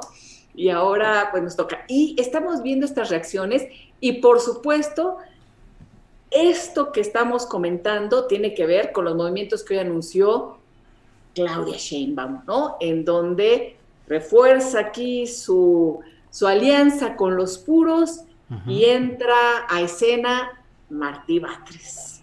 Y ahí lo dejo. Bien, gracias, gracias, Elisa. Eh, Adriana Buentello, ¿qué opinas sobre este tema de Claudia Sheinbaum, los coros de presidenta a presidenta y el tema de eh, el cablebús, bueno, como un pretexto, como una circunstancia que permite, ¿cómo le va a ir a, Claudia Sheinbaum? En cada lugar al que vaya la van a corear ya presidenta, presidenta. ¿Cómo es el tema, Adriana? Julio, yo veo que cada, pues cada sexenio es adelantada siempre la sucesión, siempre. No creo que no hay este, eh, un, sexenio en el que no haya habido, eh, digamos, esta, estas eh, señales pues adelantadas y, estos personajes que pues quieren ganarse la gracia del dedazo, este, de la encuesta. De... Lo interesante en, este momento es que pues donde aparentemente las cosas han estado cambiando, a lo mejor un poco de forma, un poco de fondo, pero que finalmente pues esa famosa encuesta que dice Mario Delgado que llegará para determinar quién será el candidato presidencial, pues viendo los antecedentes de las encuestas dentro del partido, la verdad es que no se nota quizá desde ahora tanto cambio y empezamos a ver, por supuesto, todos estos, todas estas señales y pronunciamientos y, destapes y autodestapes. Hay quien dice que, que, el presidente ya habría entregado de alguna manera la candidatura presidencial a Marcelo Ebrard. Eh, y que a Sheinbaum pues estarían de alguna manera exponiéndola o eh, pues quemando, digamos, ese cartucho mientras llega ese momento, pero también en, esta etapa yo creo que eh, se podrían o podría el presidente estar contemplando tener dos caballos, por decirlo de alguna manera, los que estarían enfrentando condiciones distintas. Por un lado, Claudia Sheinbaum, em, pues logra yo creo que con hechos y, con acciones más contundentes, por ejemplo, eh, terminar eh, por manejar quizá de mejor manera eh, la pandemia que el gobierno federal, por ejemplo, por decir alguno de los, de los, de los casos también en cuanto a las obras, evidentemente el tema de lo del cablebús y, y lo que surja más adelante, se sumarán a pues una gestión quizá eh, pues eh, no, no tan accidentada como algunos quisieran eh, ver con este tema de la línea 12 y sobre todo su imagen creo que no se vería tan desgastada como en el caso de Marcelo Ebrard, sobre todo porque si vemos y recordamos precisamente la primera fase de este peritaje de la línea 12, pues apuntaría quizá la responsabilidad mayor al ahora canciller Marcelo Ebrard. Em, yo creo que pues por el otro lado, pues Ebrard ahora está siendo de alguna manera también muy protegido en cuanto a su imagen, hasta el momento pues, que surja esta pues este milagrosa encuesta o que pueda, pueda señalar a quién sería el candidato. Tener dos opciones viables me parece que no está mal para un escenario donde la oposición está buscando eh, derribar cualquier logro o cualquier eh, acierto de la cuarta transformación este, de Morena y de este gobierno, yo creo que es una eh, jugada que me parece viable por parte del presidente López Obrador. Yo veo que efectivamente la militancia, sobre todo de la base, estaría más encaminada a apoyar a alguien como Claudia Sheinbaum. el problema, y además lo, que, lo que comentaba eh, Carolina tiene mucha razón, el, el tema eh, en el caso de particular del, grupo, digamos, cercano de John Ackerman, es uno, es una, eh, es una cuestión también que, puede cuestionarse, ¿no? Sin embargo, el, tema de que, pues, eh, Marcelo Ebrard y Mario Delgado han manejado a su antojo también el partido es otra que creo que, pues, también es, cuestionable. Así que, em, pues yo creo que está todavía veremos, pero estos cambios que anuncia precisamente hoy Claudia Sheinbaum refuerzan su gobierno.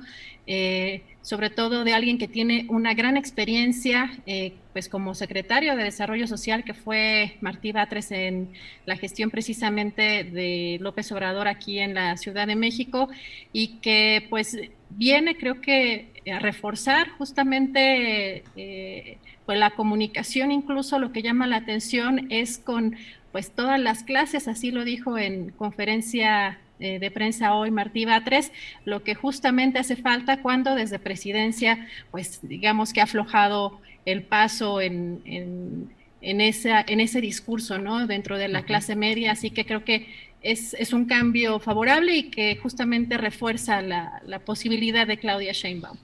Gracias, Adriana. Eh, Carolina, ¿qué opinas pues de este tema de eh, Claudia Sheinbaum y sus eh, coros de presidenta a presidenta, por un lado, y por otro, ¿qué consideras que es a lo que va Martí Batres como secretario general de gobierno?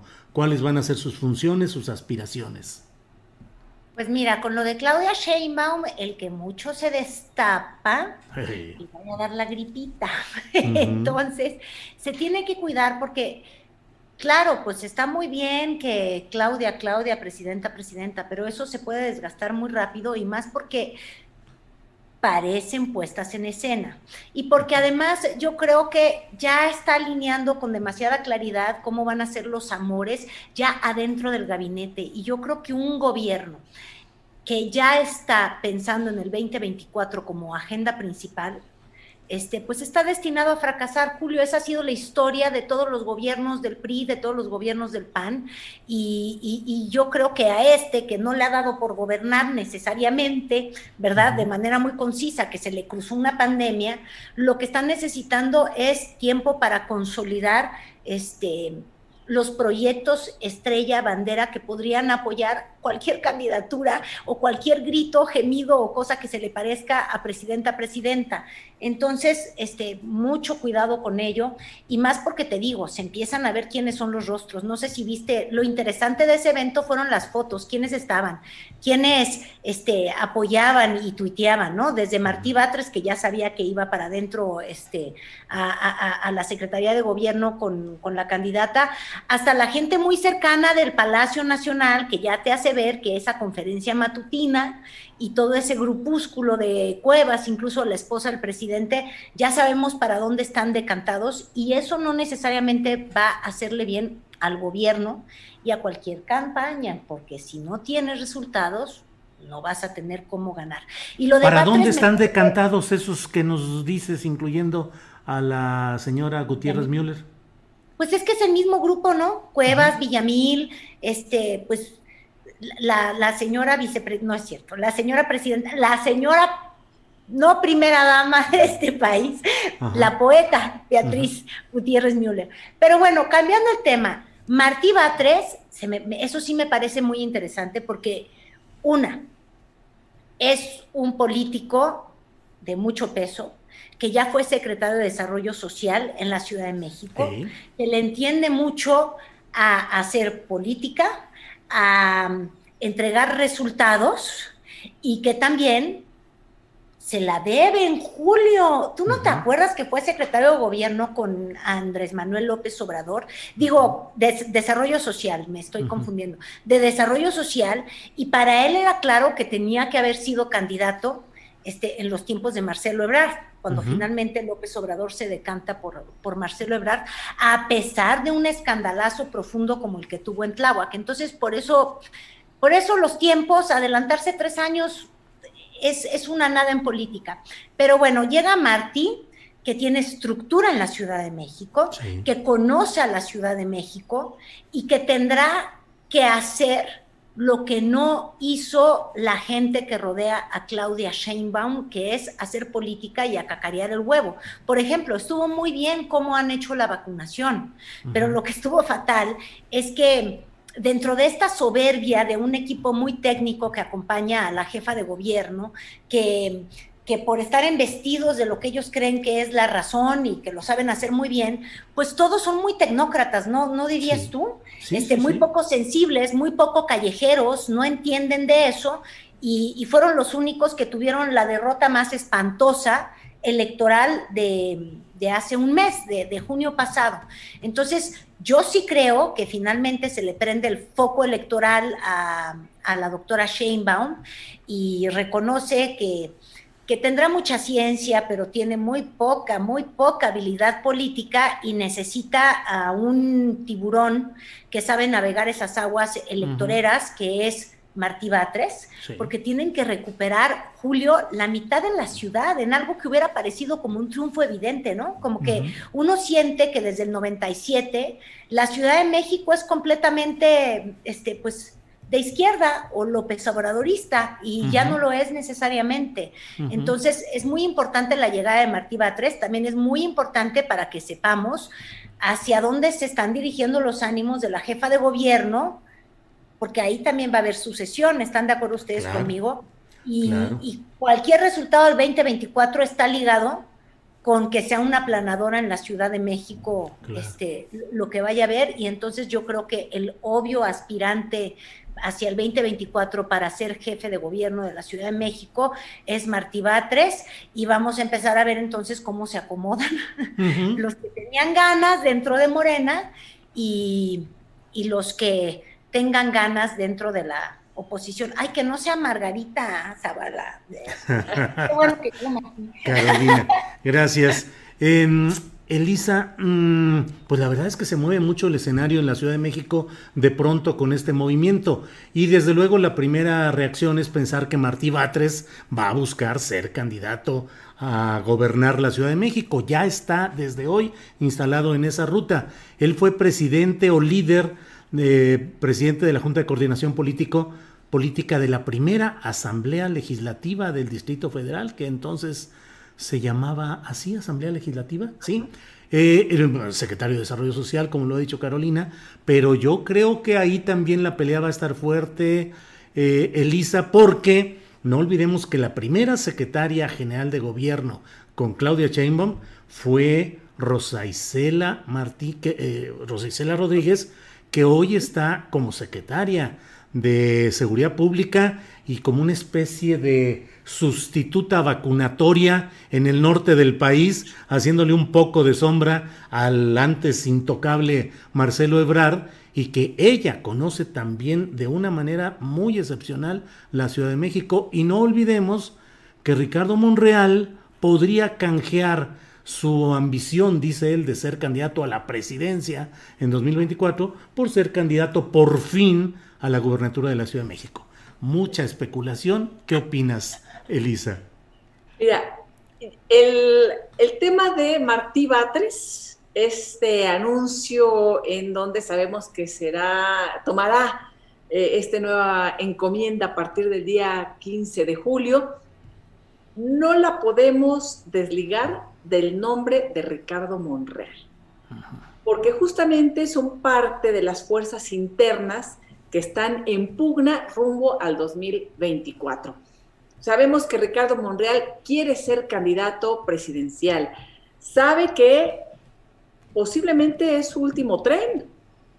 Y si no agarra este tren, se le va el maya y ya, ya, ya, va, va, va. Y no, no, es su momento para realmente ser candidato presidencial. Eh, Martí Batres en el Senado intentó frenar la fuerza de Ricardo Monreal. Es un hombre político también con mucha experiencia, con muchos recursos humanos, técnicos, económicos. Y vimos esta tensión en el Senado de la República entre Ricardo Monreal y Martí Batres, en la cual, a mi parecer, ganó Ricardo Monreal. Sí. No, pues sí ganó. Acuérdate que se quedó con la presidenta del Senado, se la quitaron a Martí. Claro, y, esa la ganó, la ganó Ricardo. Entonces yo creo que ahora esta la va a ganar Martí Batres. Y es una fuerza eh, de contención también para las ambiciones de Monreal rumbo a la presidencia de la República. Eh, obviamente a, a quien quiere impulsar eh, todo este grupo es a Claudia Sheinbaum, saben que es la consentida en los quereres del presidente Andrés Manuel, porque es una persona en la que confía plenamente. Entonces, aquellos otros candidatos dicen, bueno, si realmente va a querer a alguien de toda su confianza, es Claudia Sheinbaum y parece ser en este momento que hacia allá va.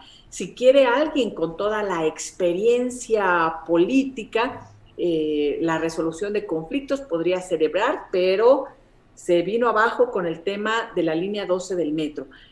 Y si quiere alguien, y esa es la carta que ha jugado Monreal, por lo menos de dientes para afuera, que continúe con la transformación a través de las reformas que ha planteado el presidente, quien las va a defender y quien las va a implementar es Ricardo Monreal. Esa es su carta, ese es su discurso frente al propio presidente.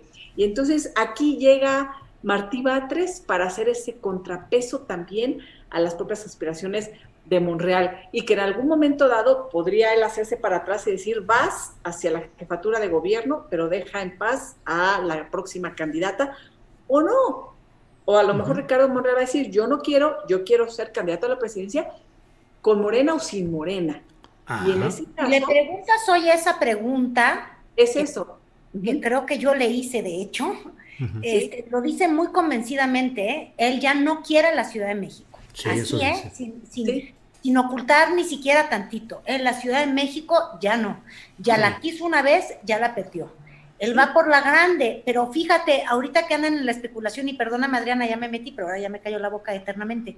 Este, pero fíjate lo que es la perversidad, por eso no deberíamos de jugar al juego de 2024, Julio, te portas pésimo, fíjate. Ya estás metiendo la inercia de estos políticos inflados como globos. Pero por Morena no querría agarrar ese premio jamás Ricardo Monreal quién sabe qué otra cosa podría negociar con Marcelo. Pero imagínate tú cómo podría fortalecer a la oposición un combo en el que si fuera por la Ciudad de México un Ricardo Monreal peleado con Morena, combinado con otro suspirante presidencial tipo el hombre Anaya, este, hacia la presidencia como oposición. sí pone pelos de punta, porque sin la Ciudad de México, sin la Ciudad de México no se puede ganar una elección presidencial. Ahora, como está, pero nada más, es, como están esas fuerzas sería la inversa. Monreal a la presidencia y una Naya. Naya, ¿qué? ¿No? no, bueno, la hombre Naya es un güey pero no, yo, yo ahí sí creo que la oposición diría, Ricardo, Ricardo, para la presidencia mía, pues ¿cómo vas a creer? Pero en la Ciudad de México sí, y quizás ahí sí guarda el sueño, pero quién sabe, volvamos a hacer una hojita de pronósticos. A ver, pero ¿qué tal si es una oposición verde? Que te quiero verde. Órale. quieras, Manuel Velasco para presidente de México. Adriana, ¿cómo ves todo este, todo este merequetengue y todas estas especulaciones? Dice Carolina que andamos, que, que, está mal que estemos en la especulación del 2024, pero es que así nos están. Hoy el propio presidente de la República dijo que él era el destapador, pero que la corcholata que salga será apoyada por el pueblo. ¿No sintieron feo oír esos términos? Ahorita platicamos de eso. Adriana. Corcho, ay, horrible. Adriana, por favor. le quita a Carolina la diversión, o sea, la política, o sea, con Carolina. no, lo que creo es que hay que tener cuidado con personajes como Monreal. Creo que eh, es interesante precisamente y lo que les eh, eh, platicábamos también la semana pasada y acaba de también de mencionar, Elisa, es que pues, la carta fuerte justamente de Monreal sería la forma en que negocie las eh, tres reformas que le faltan al presidente. Sin embargo, yo creo que a pesar de eso no le alcanzaría a, Ricardo Monreal eh, para tener la candidatura presidencial y en cambio hay que tener también eh, pues puesto a la lupa sobre la maniobra, sobre esta forma en la que operó aquí en la Cuauhtémoc Em, en la Ciudad de México, porque quizás sea solamente la punta de lanza pues de eh, lo que podría llegar a pasar en 2024, porque eh, tanto decimos que no hay candidatos en la oposición, que qué tal que Ricardo Monreal llega a estar en otro escenario en 2024 que sea relativamente más viable que lo que tiene ahorita la oposición. Así que em, yo veo que como decía bien también Carolina y, cuando entrevistaste tú Julio precisamente a Ricardo Monreal, que eh, definitivamente se ve que ya no está interesada en la eh, jefatura de gobierno de la Ciudad de México, esa sería la, única opción, pero no estoy yo en lo que sí muy segura en que eh, Ricardo Monreal realmente se conformara con pues no ser el candidato. Y pues lo que veo que está haciendo en este momento la jefa de gobierno Claudia Sheinbaum con este movimiento al, traer a Martí Batres al gobierno de la Ciudad de México es que va a traerles beneficios, por supuesto, que a los dos. Por una parte, pues todo el expertise que tiene Martí Batres aquí en la Ciudad de México y que le hacía falta, sobre todo porque creo que sí es contrastante con una gestión pues que podría calificarse de gris de alguien como Alfonso del Real y que quizás se mantiene en, en este gabinete capitalino por la lealtad a la jefa de gobierno, pero eh, esta, este nuevo em, o esta nueva decisión creo que sí le trae beneficios tanto a Claudia Sheinbaum como a Martí Batres y sí podrían, em, eh, creo que recolocarse en la Ciudad de México, en donde pues es una ciudad que, que, le quitó, digamos, de alguna manera mucho a Morena, ¿no? Que Morena no supo eh, pues ni, ni, como jefa de gobierno, eh, aquí es de la, jefa de gobierno Claudia Sheinbaum operar,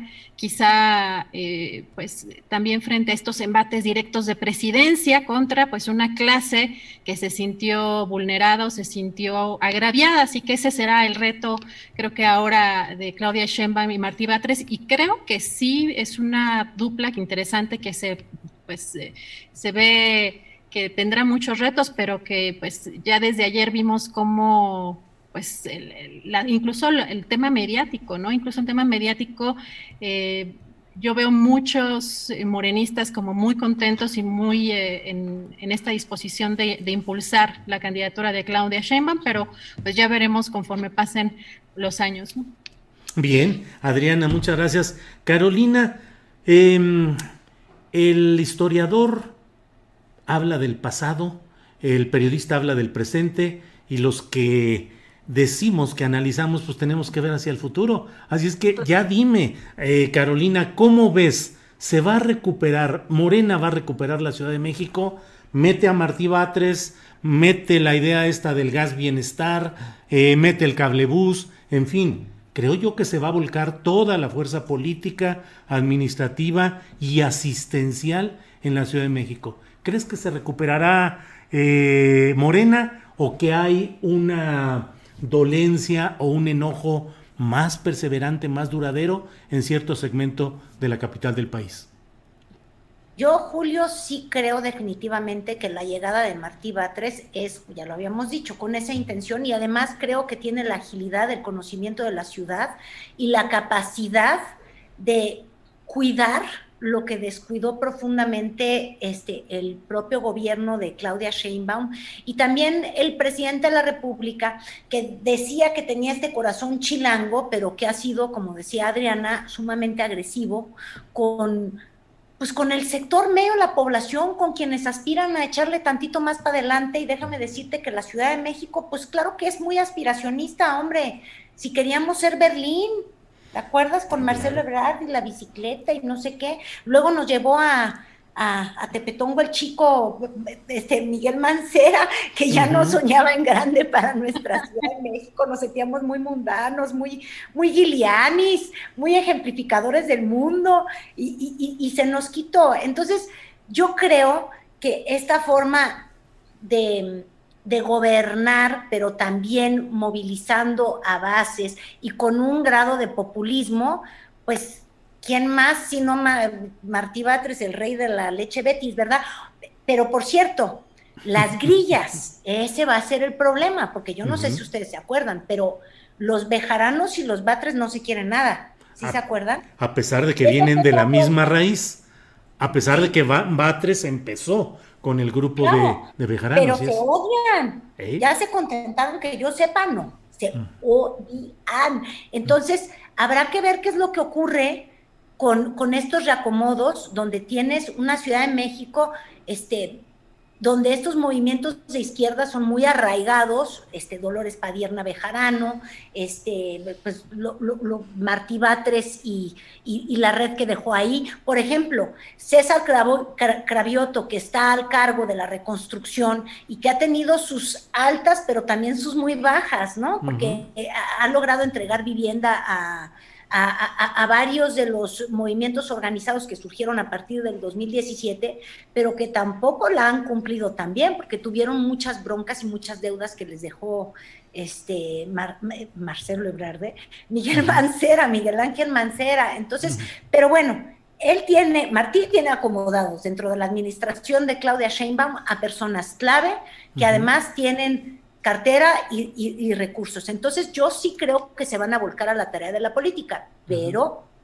volcarte a la tarea de la política cuando estás gobernando, o sea, cuando estás gobernando por las encuestas y no por los resultados, también se te voltea la tortilla, Julio. Entonces, los, los, los, reporteros que andamos entre el presente y el futuro y el pitonismo, que bien ya decías, pues también sabemos que que se ceba, se ceba en la intención si no tienen resultados. Y sobre todo si el gobierno federal sigue descuidando al centro, eh, sigue em, con proyectos que de alguna manera no favorecen a la zona metropolitana, pues entonces este, a duras penas va a poder Claudia Sheinbaum este, consolidar en popularidad, porque el votante más exigente, pues es generalmente este votante eh, urbano, que cree en los derechos, eso también lo han descuidado profundamente, profundamente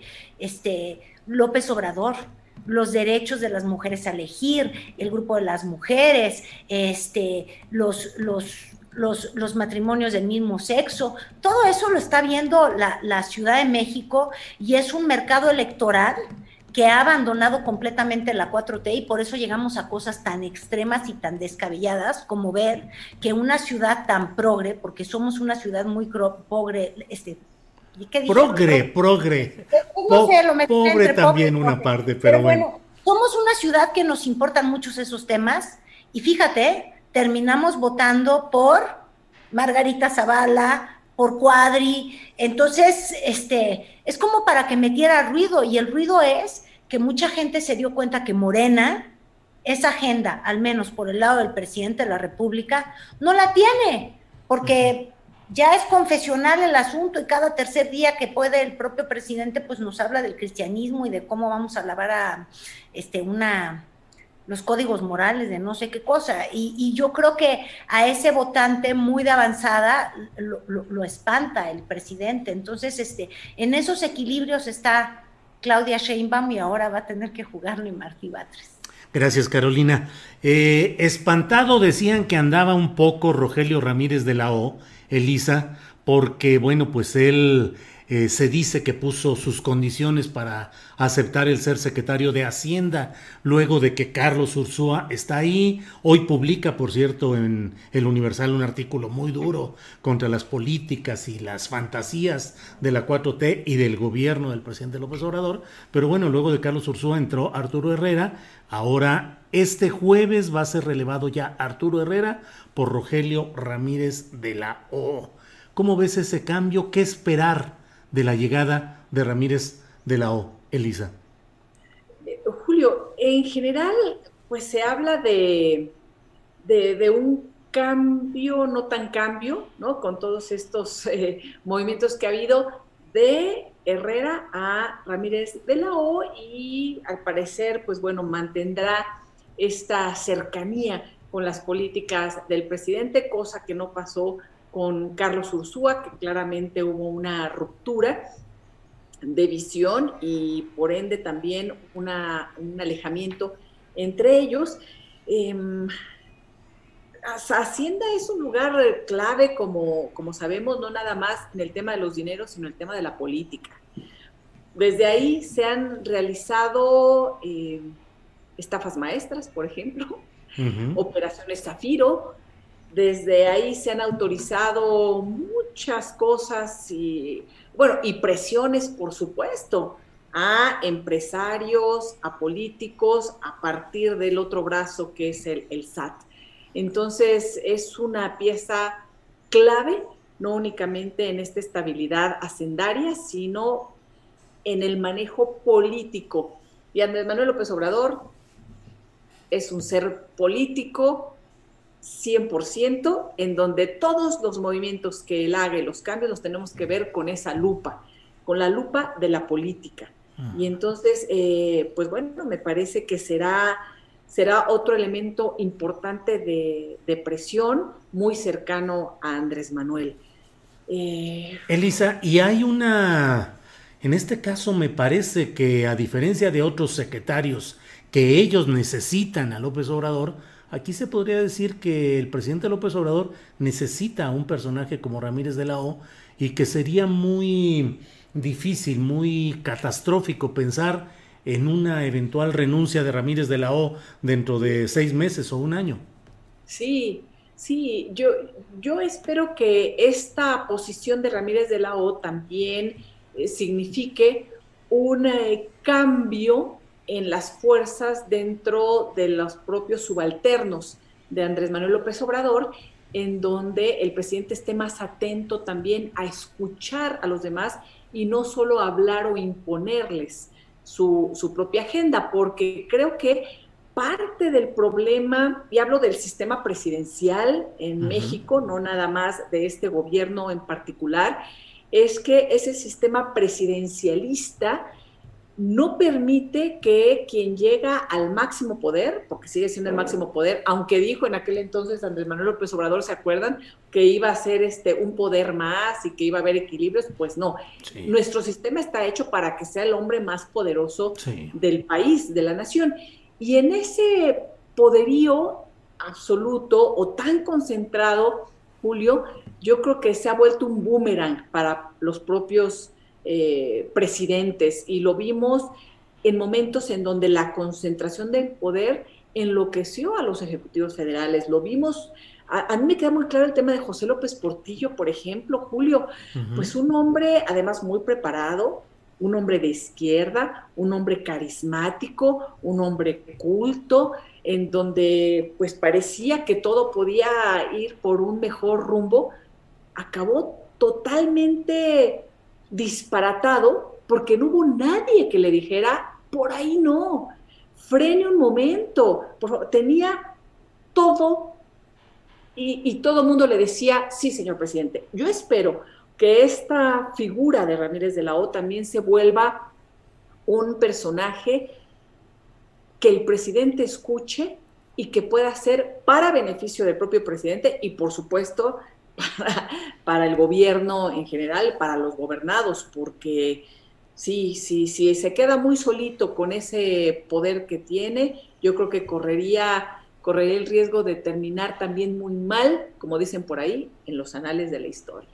Muy bien, Elisa, muchas gracias. Son las 2 de la tarde con 49, casi con 50 minutos. Estamos ya en la parte final de este programa de las mosqueteras, de la mesa de las mosqueteras, y quedan todavía muchos asuntos interesantes. Eh, Adriana, pues no sabemos todavía eh, nada de la audiencia de Carlos Loret de Mola, que hoy debe estar en un careo, no no, no lo sé todavía si realmente asistió o no, a un careo con eh, Laura Barranco, eh, que trabajaba en el área de producción de Noticieros Televisa, y Juan Manuel Magaña, que fue coordinador de información.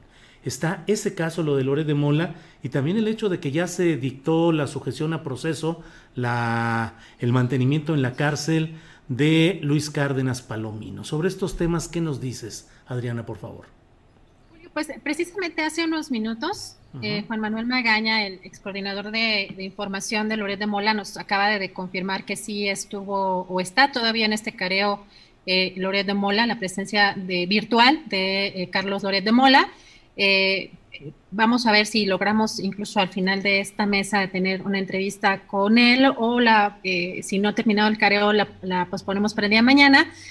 Julio, pero comentar que por lo que deberíamos de estar pidiendo, pues como sociedad, adicional a, este tema de la consulta para enjuiciar expresidentes es que los creadores, partícipes y cómplices en un montaje como el que en el que se jugó con la vida de personas, de varias personas eh, que se, usaron para como chivos expiatorios para formar parte de un show de este montaje para hacer ver eh, como un superhéroe, un superpolicía, alguien como Genaro García Luna y a su séquito también.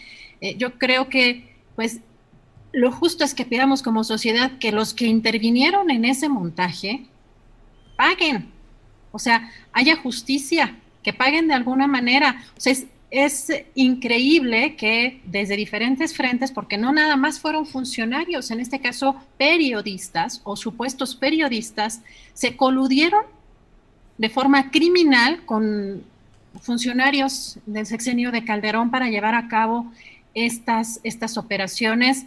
Eh, a mí me parece que eso también como sociedad es lo que deberíamos de estar pidiendo y que en lugar de estar desde las conferencias mañaneras, eh, este, estando señalando a este, ciertos personajes, etcétera, ¿por qué no eh, se han pedido incluso las concesiones de medios que han estado participando en esto? Porque no es, no es exclusivo, ¿no? O sea, hay las, las, fake news y los montajes, pues este fue quizá el más, el más sonado o el más, el que tuvo mayor alcance, porque además estuvo implicada una ciudadana francesa, pero también hay que reconocer que dentro de, los propios medios también hay un modus operandi para la creación de las noticias falsas, y en este caso creo que fue muy evidente eh, que hay allí algo que no está eh, ni siquiera, creo yo, mínimamente sometido a,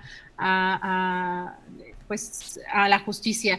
Ahora, em, pues creo que eh, pues ni siquiera ha sido considerado dentro de la sociedad este, el que sean desterrados de los medios, eh, de los medios de comunicación personajes como estos.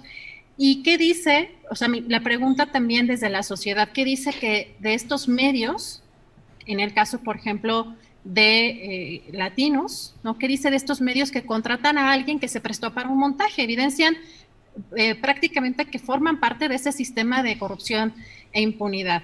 Ahora, eh, yo no sé si ustedes, este, pues creo que ha estado en, los medios también en las últimas en las últimas semanas esta serie de Netflix de Somos, me parece que es interesante ver de manera paralela cómo se llevaron a cabo, por un lado, un montaje, ¿no? Un montaje para pues llevar a la ficción un personaje que quería este, visualizarse a sí mismo como héroe, inventándose bandas de secuestradores, pero al mismo tiempo se permitían y se ocultaron masacres como las que ocurrieron en Allende, ¿no? Bajo el amparo, obviamente, de estos gobiernos en colusión con el crimen organizado. Eh, así que, que, me parece que pues no hay que olvidar el, el papel tan importante que hacen o que juegan los medios de comunicación y algunos y algunos comunicadores en estos en estos casos eh, pues que se pueden volver cómplices eh, o criminales de, manera impune así que eh, pues veremos cómo avanza la Fiscalía General de la República ahora que ya pues digamos que tiene de manera formal en, prisión a, Luis Cárdenas Palomino pero sí el, papel que jugaron periodistas y medios de comunicación no se debe olvidar por la sociedad y se debe exigir eh, justicia. Gracias, Adriana Buentello. Bueno, eh, Carolina, pues nos confirma a Adriana que sí se está realizando el careo y que sí está presente por la vía de Internet el propio Carlos Doret de Mola. Pero hay un chorro de asuntos que se nos van a quedar en el tintero, Carolina, lo del careo este de Loret de Mola, lo de la sujeción a prisión de Cárdenas Palomino.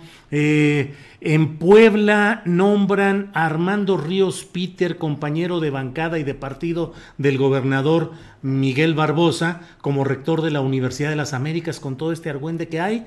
¿Y qué premio de consolación parece eso? Porque no sé si te acuerdas que ahí andaba el Se mueve, se mueve el jaguar Ríos Peter que tanto bailaba. Este, en la elección pasada.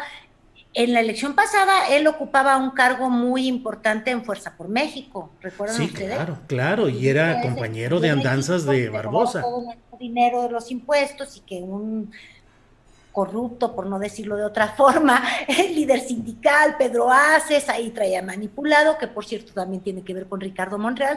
Como el 2024 está muy agarrado por todos lados, Julio? Por todos lados, por todos lados, Carolina. Pero tú nos dirás de qué, ya en esta parte final, qué quieres comentar sobre estos temas. es que hay mucho también eh, en la vinculación a proceso de Ildefonso Guajardo. En fin, lo que tú. Te iba a recordar de, Ildefonso Guajardo y esto de que la justicia este, e, e, está al servicio de la 4T, argumentan los peñistas, ¿no? Bueno, es que los peñistas muchos estaban al servicio de sus ambiciones propias y me, refiero a las, a las de enriquecerse. y, y claro, estaría muy mal que exista una agenda selectiva de, la forma de procurar justicia, porque, porque cuando la ley es selectiva, pues discúlpame, pero simplemente eso no es justicia, no existe justicia dentro de ello. Pero también por el lado de los que violan la ley y luego dicen, ay no, pero es que me están persiguiendo políticamente, también, digo, también se sentía perseguido político, cabeza de vaca. Algo se metió de sonido. que sí, sí, sí. ¿Quién sabe pues qué sería? Quién sabe qué sería, es el pues, más allá. Es el más allá. Pero bueno, mira, Cabeza de Vaca se ha quejado de que este, es persecución política, pero eso no quita que existan las casas, que existan los ranchos y que exista pues una curiosidad de la policía estadounidense de esclarecer cómo son sus vínculos con algunos grupos criminales. Eh, entonces, pues yo diría Ildefonso Guajardo, que pues evidentemente fue secretario muy importante con Peña Nieto, pues sí, ahora está argumentando lo que suelen argumentar los que tienen un poquito de más en sus cuentas. Y cuando digo un poquito es, es que de verdad estoy jalando la liga, porque yo me sigo preguntando. A mí sí me da curiosidad siempre saber cómo personas que han dedicado toda su vida, y este sí es el caso de Ildefonso Guajardo, ¿eh? que han dedicado toda su vida al servicio público, terminan con casas o viviendas que van del Pedregal a las, Lomas pasando por Polanco, con colecciones de arte que uno dice, ah, caray, pues mira, yo sí he sido una asalariada toda mi existencia y generalmente los funcionarios públicos, Julio, pues, pues son unos asalariados a menos que no nos hayan explicado de dónde más sacaban recursos, ¿no? Entonces, este, pues yo sí creo que pago por ver, porque de hecho estamos pagando con nuestros impuestos. Y dos, que nos devuelvan lo que se llevaron. Ya olvídate, yo no estoy en la ambición de que se vayan muchos a la cárcel.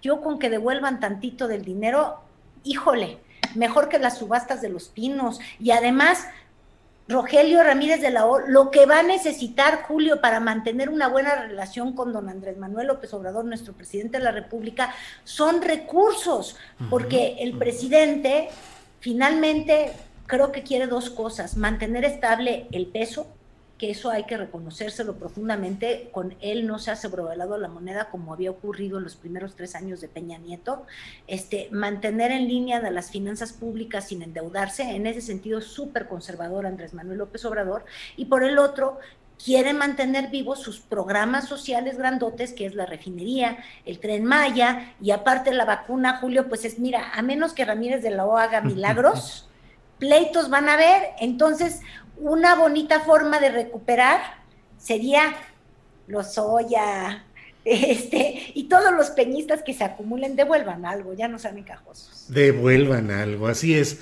Carolina, muchas gracias. Eh, Elisa Lanís, por favor, eh, tu postre de comentario en esta parte final de la mesa de las mosqueteras. Por favor, lo que quieras tú comentar.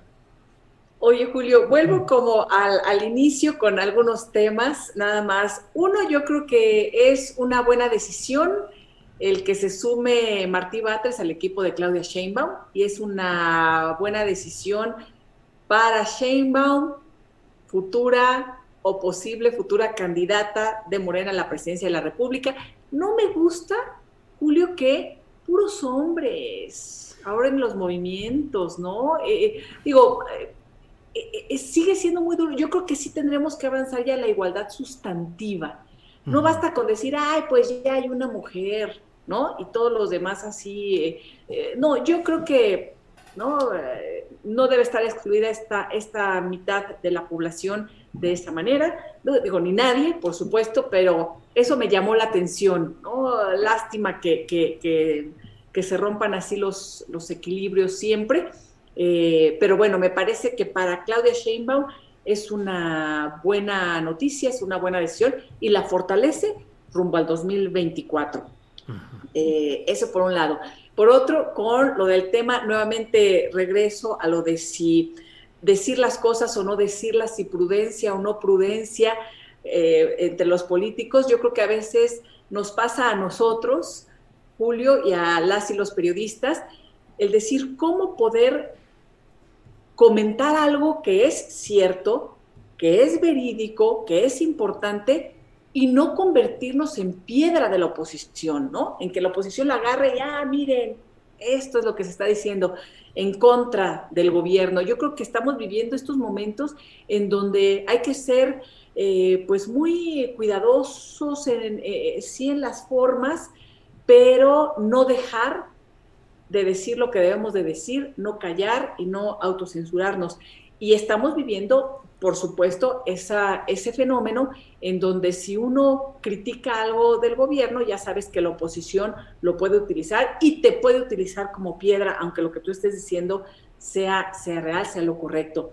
Y en el ámbito nuevamente periodístico, con lo del caso, por ejemplo, de Loret, de Latinus, también hay que ir acomodando las piezas, porque por un lado, está este tema tremendo de los montajes, esta responsabilidad de los medios de comunicación y de los las periodistas que inflaron a estos personajes como Cárdenas Palomino, como García Luna, que los elevaron a los grandes eh, policías, ¿no? y, estamos viendo que pues se encaminan a ser unos criminales, pero además eh, con, crímenes vinculados a tortura y a narcotráfico, es decir, eh, algo, algo muy, muy serio. Y por otro lado, estamos viendo que estos eh, periodistas, ¿no? O, estos personajes como, como Carlos Loret, de pronto en un medio como Latinus, revela investigaciones pues que son ciertas, ¿no? Y entonces estamos viendo investigaciones como los de Bartlett o como los dineros en efectivo, todos estos videos que también están ahí, ¿no?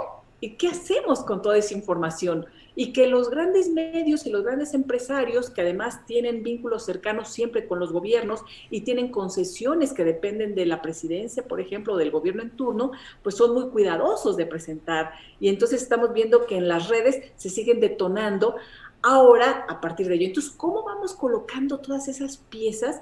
Yo creo que es uno de los grandes retos que tenemos frente a nosotros como, como periodistas, como comunicadores, como eh, vínculo con la sociedad y con este diálogo que tenemos, por ejemplo, todos los lunes con quienes nos ven, nos escuchan. Entonces, bueno, dejo ahí todas esas dudas, todas esas cosas sobre la mesa para poder seguirlas discutiendo y platicando. Gracias, Elisa Lanís. Eh, Adriana, te toca cerrar esta mesa con el comentario pues, eh, de alguno o algunos de los muchos temas que andan volando en esta atmósfera política nacional. Este, gracias, Julio. Yo retomo un poco lo que decía Carolina, si Mario Delgado decía que pues, eh, las gubernaturas que se ganaron en las pasadas elecciones son realmente un gran logro eh, de Morena. Pues yo creo que estamos pues cargando mucho el pragmatismo, ¿no? Dentro de ese partido se está cargando mucho y, la parte preocupante es que eh, pues no se ve la, a la militancia verdadera, a la de abajo, em, impulsar realmente este movimiento.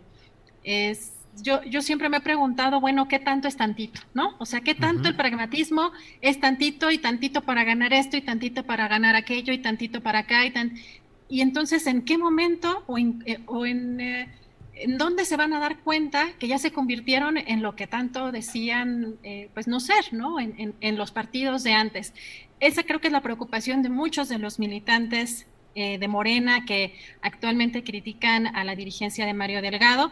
Eh, también me parece que, pues si no quieren, pues que la oposición pues se monte en ciertas cuestiones, pues creo que hay que trabajar también en la autocrítica y sería muy sano eh, y creo que sería incluso hasta aplaudido tanto por ciudadanos como por los militantes decir, bueno, nos equivocamos o vamos a manejar esto, vamos a cambiar aquello, este, vamos a revisar, este, inclusive si el propio Mario Delgado hubiera salido en un tuit, ok, recibí los abucheos, voy a ver, voy a revisar qué está pasando, porque entonces, pues algo no hice bien, ¿no? O sea, creo que eso se agradecería mucho, pero parece que la política no existe.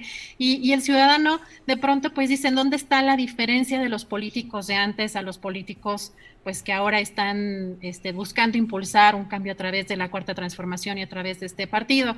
Eh, y lo que yo digo particularmente es, si esto sigue igual, si sigue el partido eh, con una dirigencia como la de Mario Delgado, ¿realmente va a haber una herencia de López Obradorismo para el 2024 o qué es lo que va a pasar con el partido y el candidato que llegue? Porque finalmente lo que es cierto es que a López Obrador de manera directa no le han encontrado ningún acto de corrupción, pero no quiere decir que a su círculo cercano pues no hayan actos relacionados con eh, la corrupción.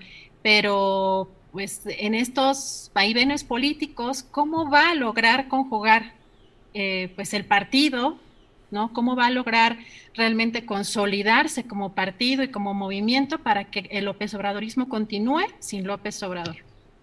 Bien, gracias Adriana. Pues son las 3 de la tarde con 7 minutos, así es que hoy ha sido la mesa de las mosqueteras de este lunes 12 de julio. Carolina Rocha, muchas gracias por hoy. Eh, buenas tardes. Muchas gracias, Julio. El que mucho se destapa no siempre agarra el sol, nada más hay que acordarnos. Muy bien, gracias Carolina. Elisa Lanís, buenas tardes y muchas gracias. Buenas tardes, Caro, Adriana, Julio, a todos que nos ven, quienes nos escuchan, buena semana. Gracias. Eh, Adriana Buentello, gracias y buenas tardes. Gracias, nos vemos la próxima semana y ahorita aquí regresamos con más información. Sí, así es. Muchas gracias a las tres. Hasta el próximo lunes. Gracias.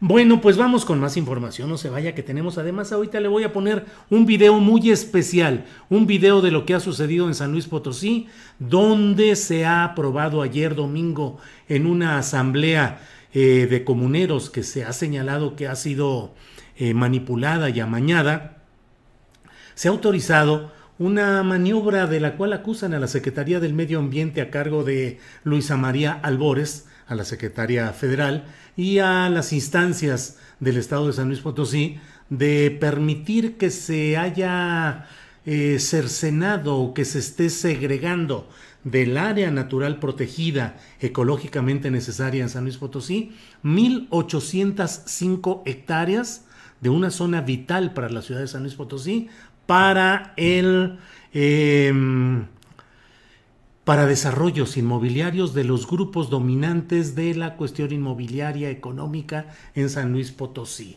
Es decir, esto ha sido frecuente, pero ahora, a pesar de la oposición de comuneros, de activistas, de historiadores, de ecologistas, pues se está planteando que 1.800 hectáreas van a ser un magno proyecto inmobiliario, se dice que se va a llamar Las Cañadas o Cañadas, y bueno, eh, ayer mismo se dijo que, tal como ha sido costumbre de estos inmobiliarios a través de mm, pues abogados, gestores eh, de toda índole, pues que se compraron los votos de algunos de los comuneros para eh, aprobar finalmente lo que estaba ahí se habla de cantidades altas en ese manejo económico, pero mire, eh, tenemos un video en el cual se ve al presidente del Consejo de Administración de San Juan, de los comuneros de San Juan de Guadalupe, cuando está eh, recibiendo 11 eh, mil pesos solo como una parte de algo de lo cual se habla que se espera que en enero se tengan ya las constancias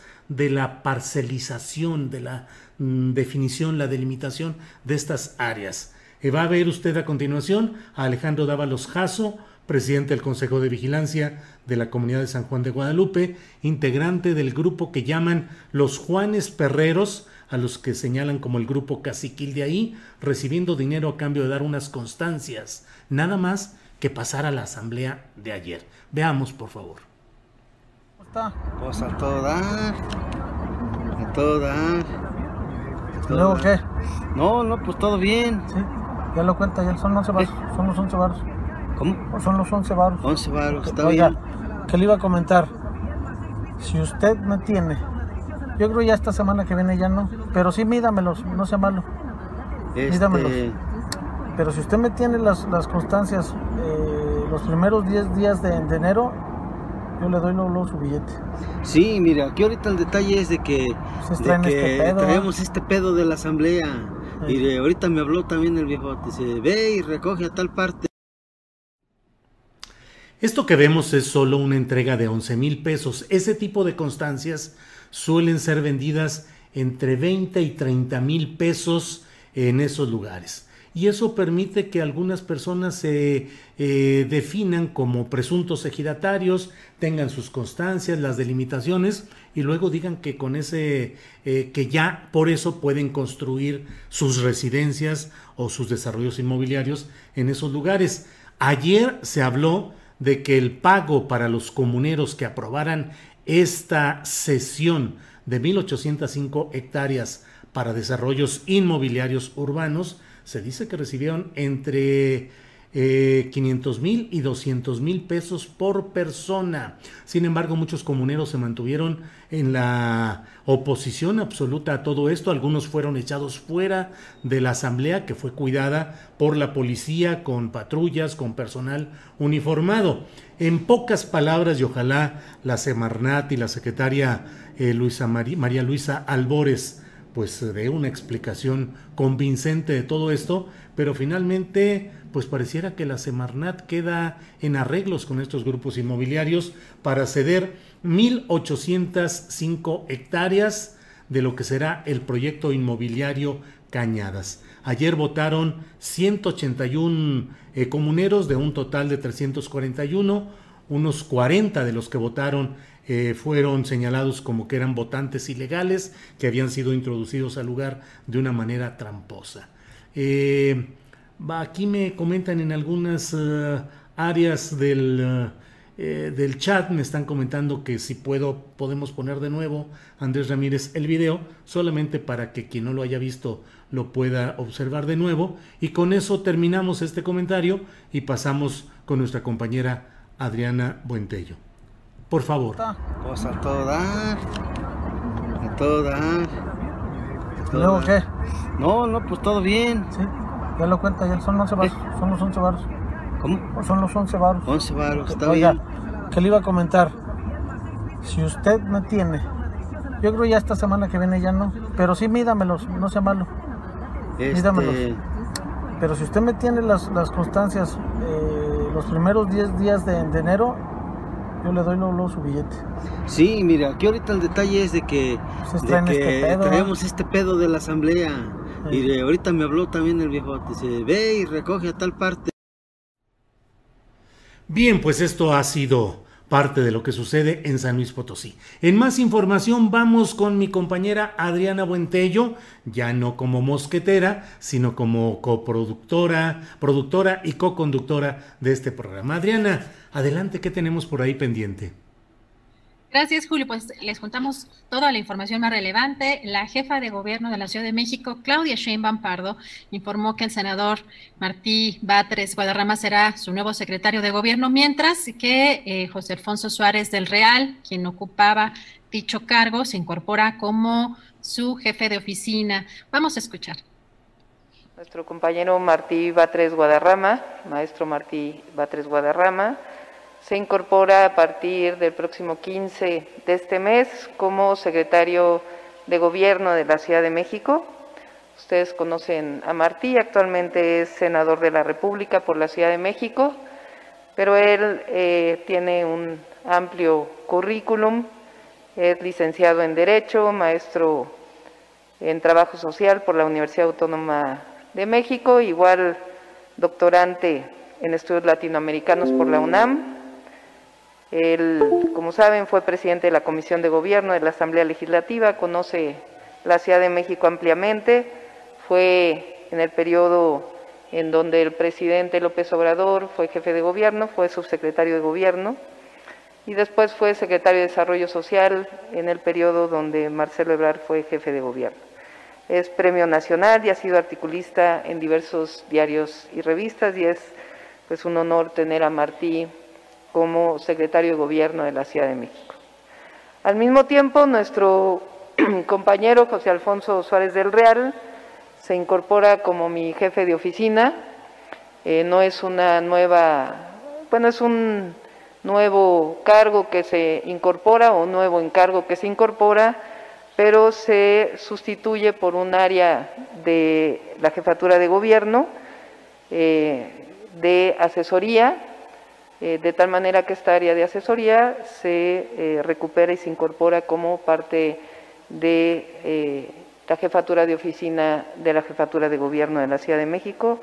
Así que José Alfonso sigue trabajando con nosotros, es una gran persona, eh, mi mayor reconocimiento a todo el trabajo que ha desempeñado y nos va a seguir apoyando en el gobierno de la Ciudad de México en la relación interinstitucional y el seguimiento de varios proyectos que él lleva a cabo.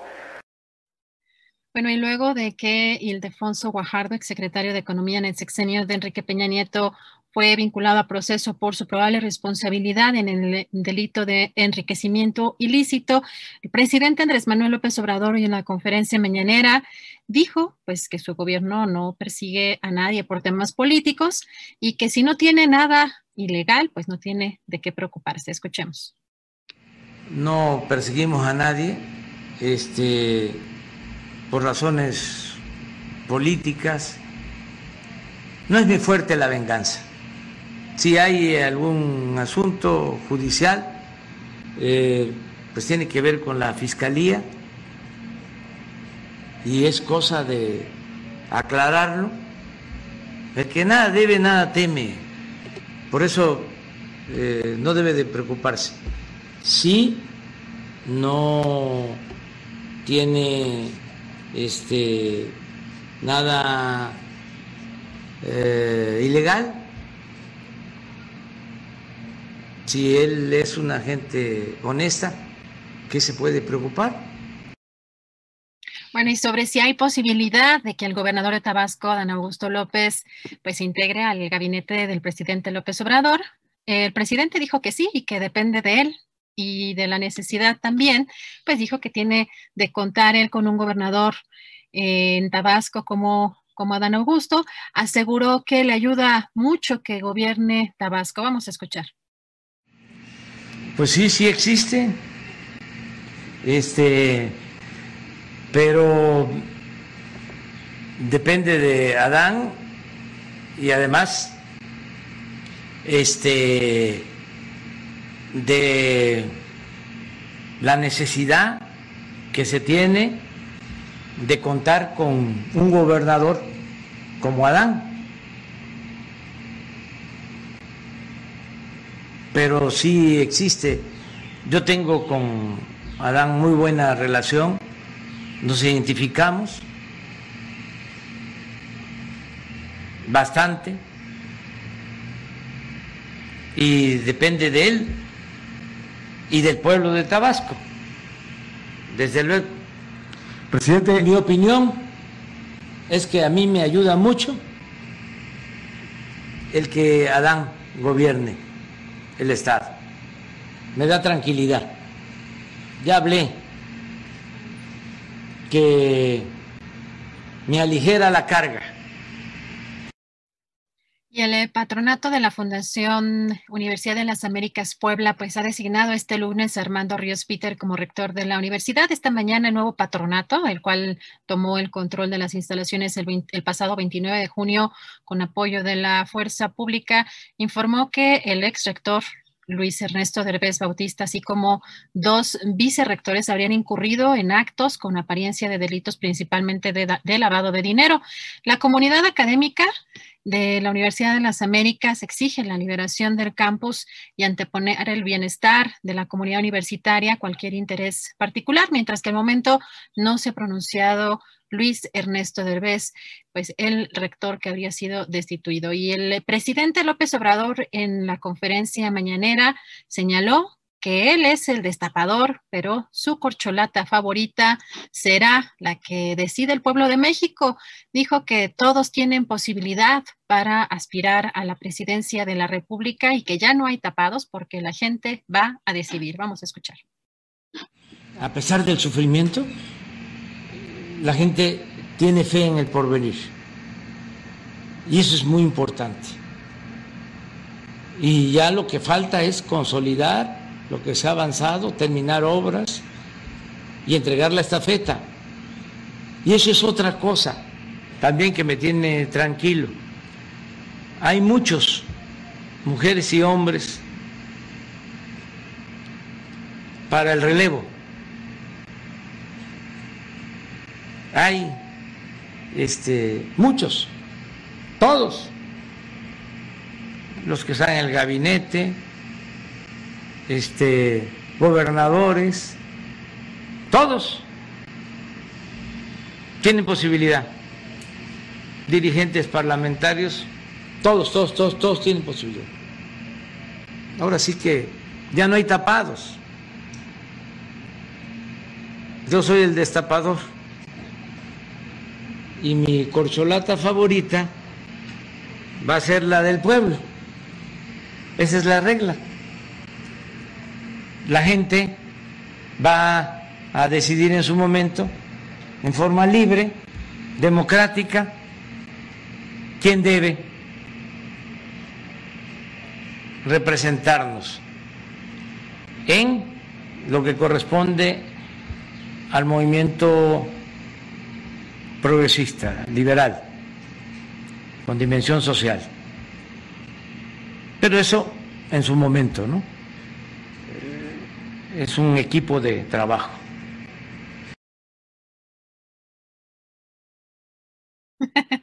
Julio, pues esta es la información más, más relevante eh, pues de las últimas horas. Julio, y también eh, comentarles que em, pues el gobernador de Michoacán, Silvano Aureoles, dio a conocer a través de sus redes sociales, pues que pide nuevamente audiencia em, con el presidente Andrés Manuel López Obrador para tratar los temas relativos a lo que ha venido denunciando que ocurrió durante la elección pasada, Julio.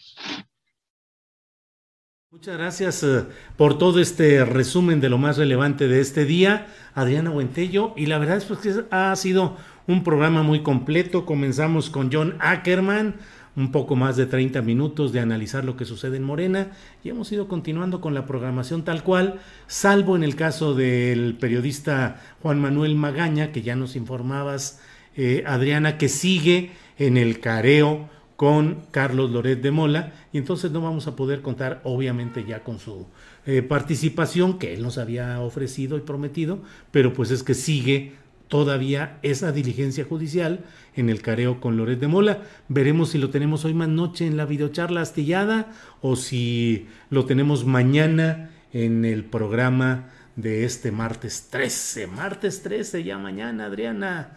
Así es que bueno, pues así andamos, Adriana. Martes 13 de buena suerte. Así es, tiene que ser de buena suerte. Muy bien, pues muchas gracias a quienes nos han enviado aportaciones económicas, gracias a la audiencia, gracias a quienes nos han acompañado en este programa, eh, gracias al equipo de trabajo, gracias Adriana Buentello y a preparar el programa de mañana. Gracias a ti, Julio, gracias a todos, pues eh, buen provecho y hasta mañana. Para que te enteres del próximo noticiero, suscríbete y dale follow en Apple, Spotify, Amazon Music, Google o donde sea que escuches podcast. Te invitamos a visitar nuestra página julioastillero.com.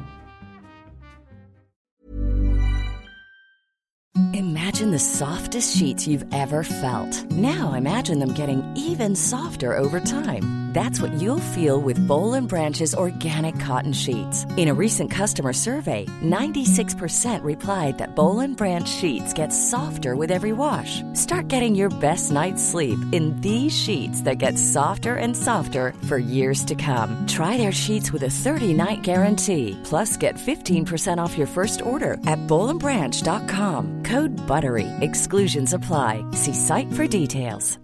When you make decisions for your company, you look for the no-brainers. And if you have a lot of mailing to do, stamps.com is the ultimate no-brainer. It streamlines your processes to make your business more efficient, which makes you less busy. Mail checks, invoices, legal documents, and everything you need to keep your business running with Stamps.com. Seamlessly connect with every major marketplace and shopping cart. Schedule package pickups and see your cheapest and fastest shipping options from different carriers with rates up to 89% off USPS and UPS rates. And with the Stamps.com mobile app, you can take care of mailing and shipping wherever you are. Make the same no-brainer decision as over 1 million other businesses with Stamps.com. Sign up with Code PROGRAM for a four-week trial, plus free postage and a free digital scale. No long-term commitments or contracts. That's Stamps.com. Code PROGRAM. Para que te enteres del próximo noticiero, suscríbete y dale follow en Apple, Spotify, Amazon Music, Google o donde sea que escuches podcast. Te invitamos a visitar nuestra página julioastillero.com.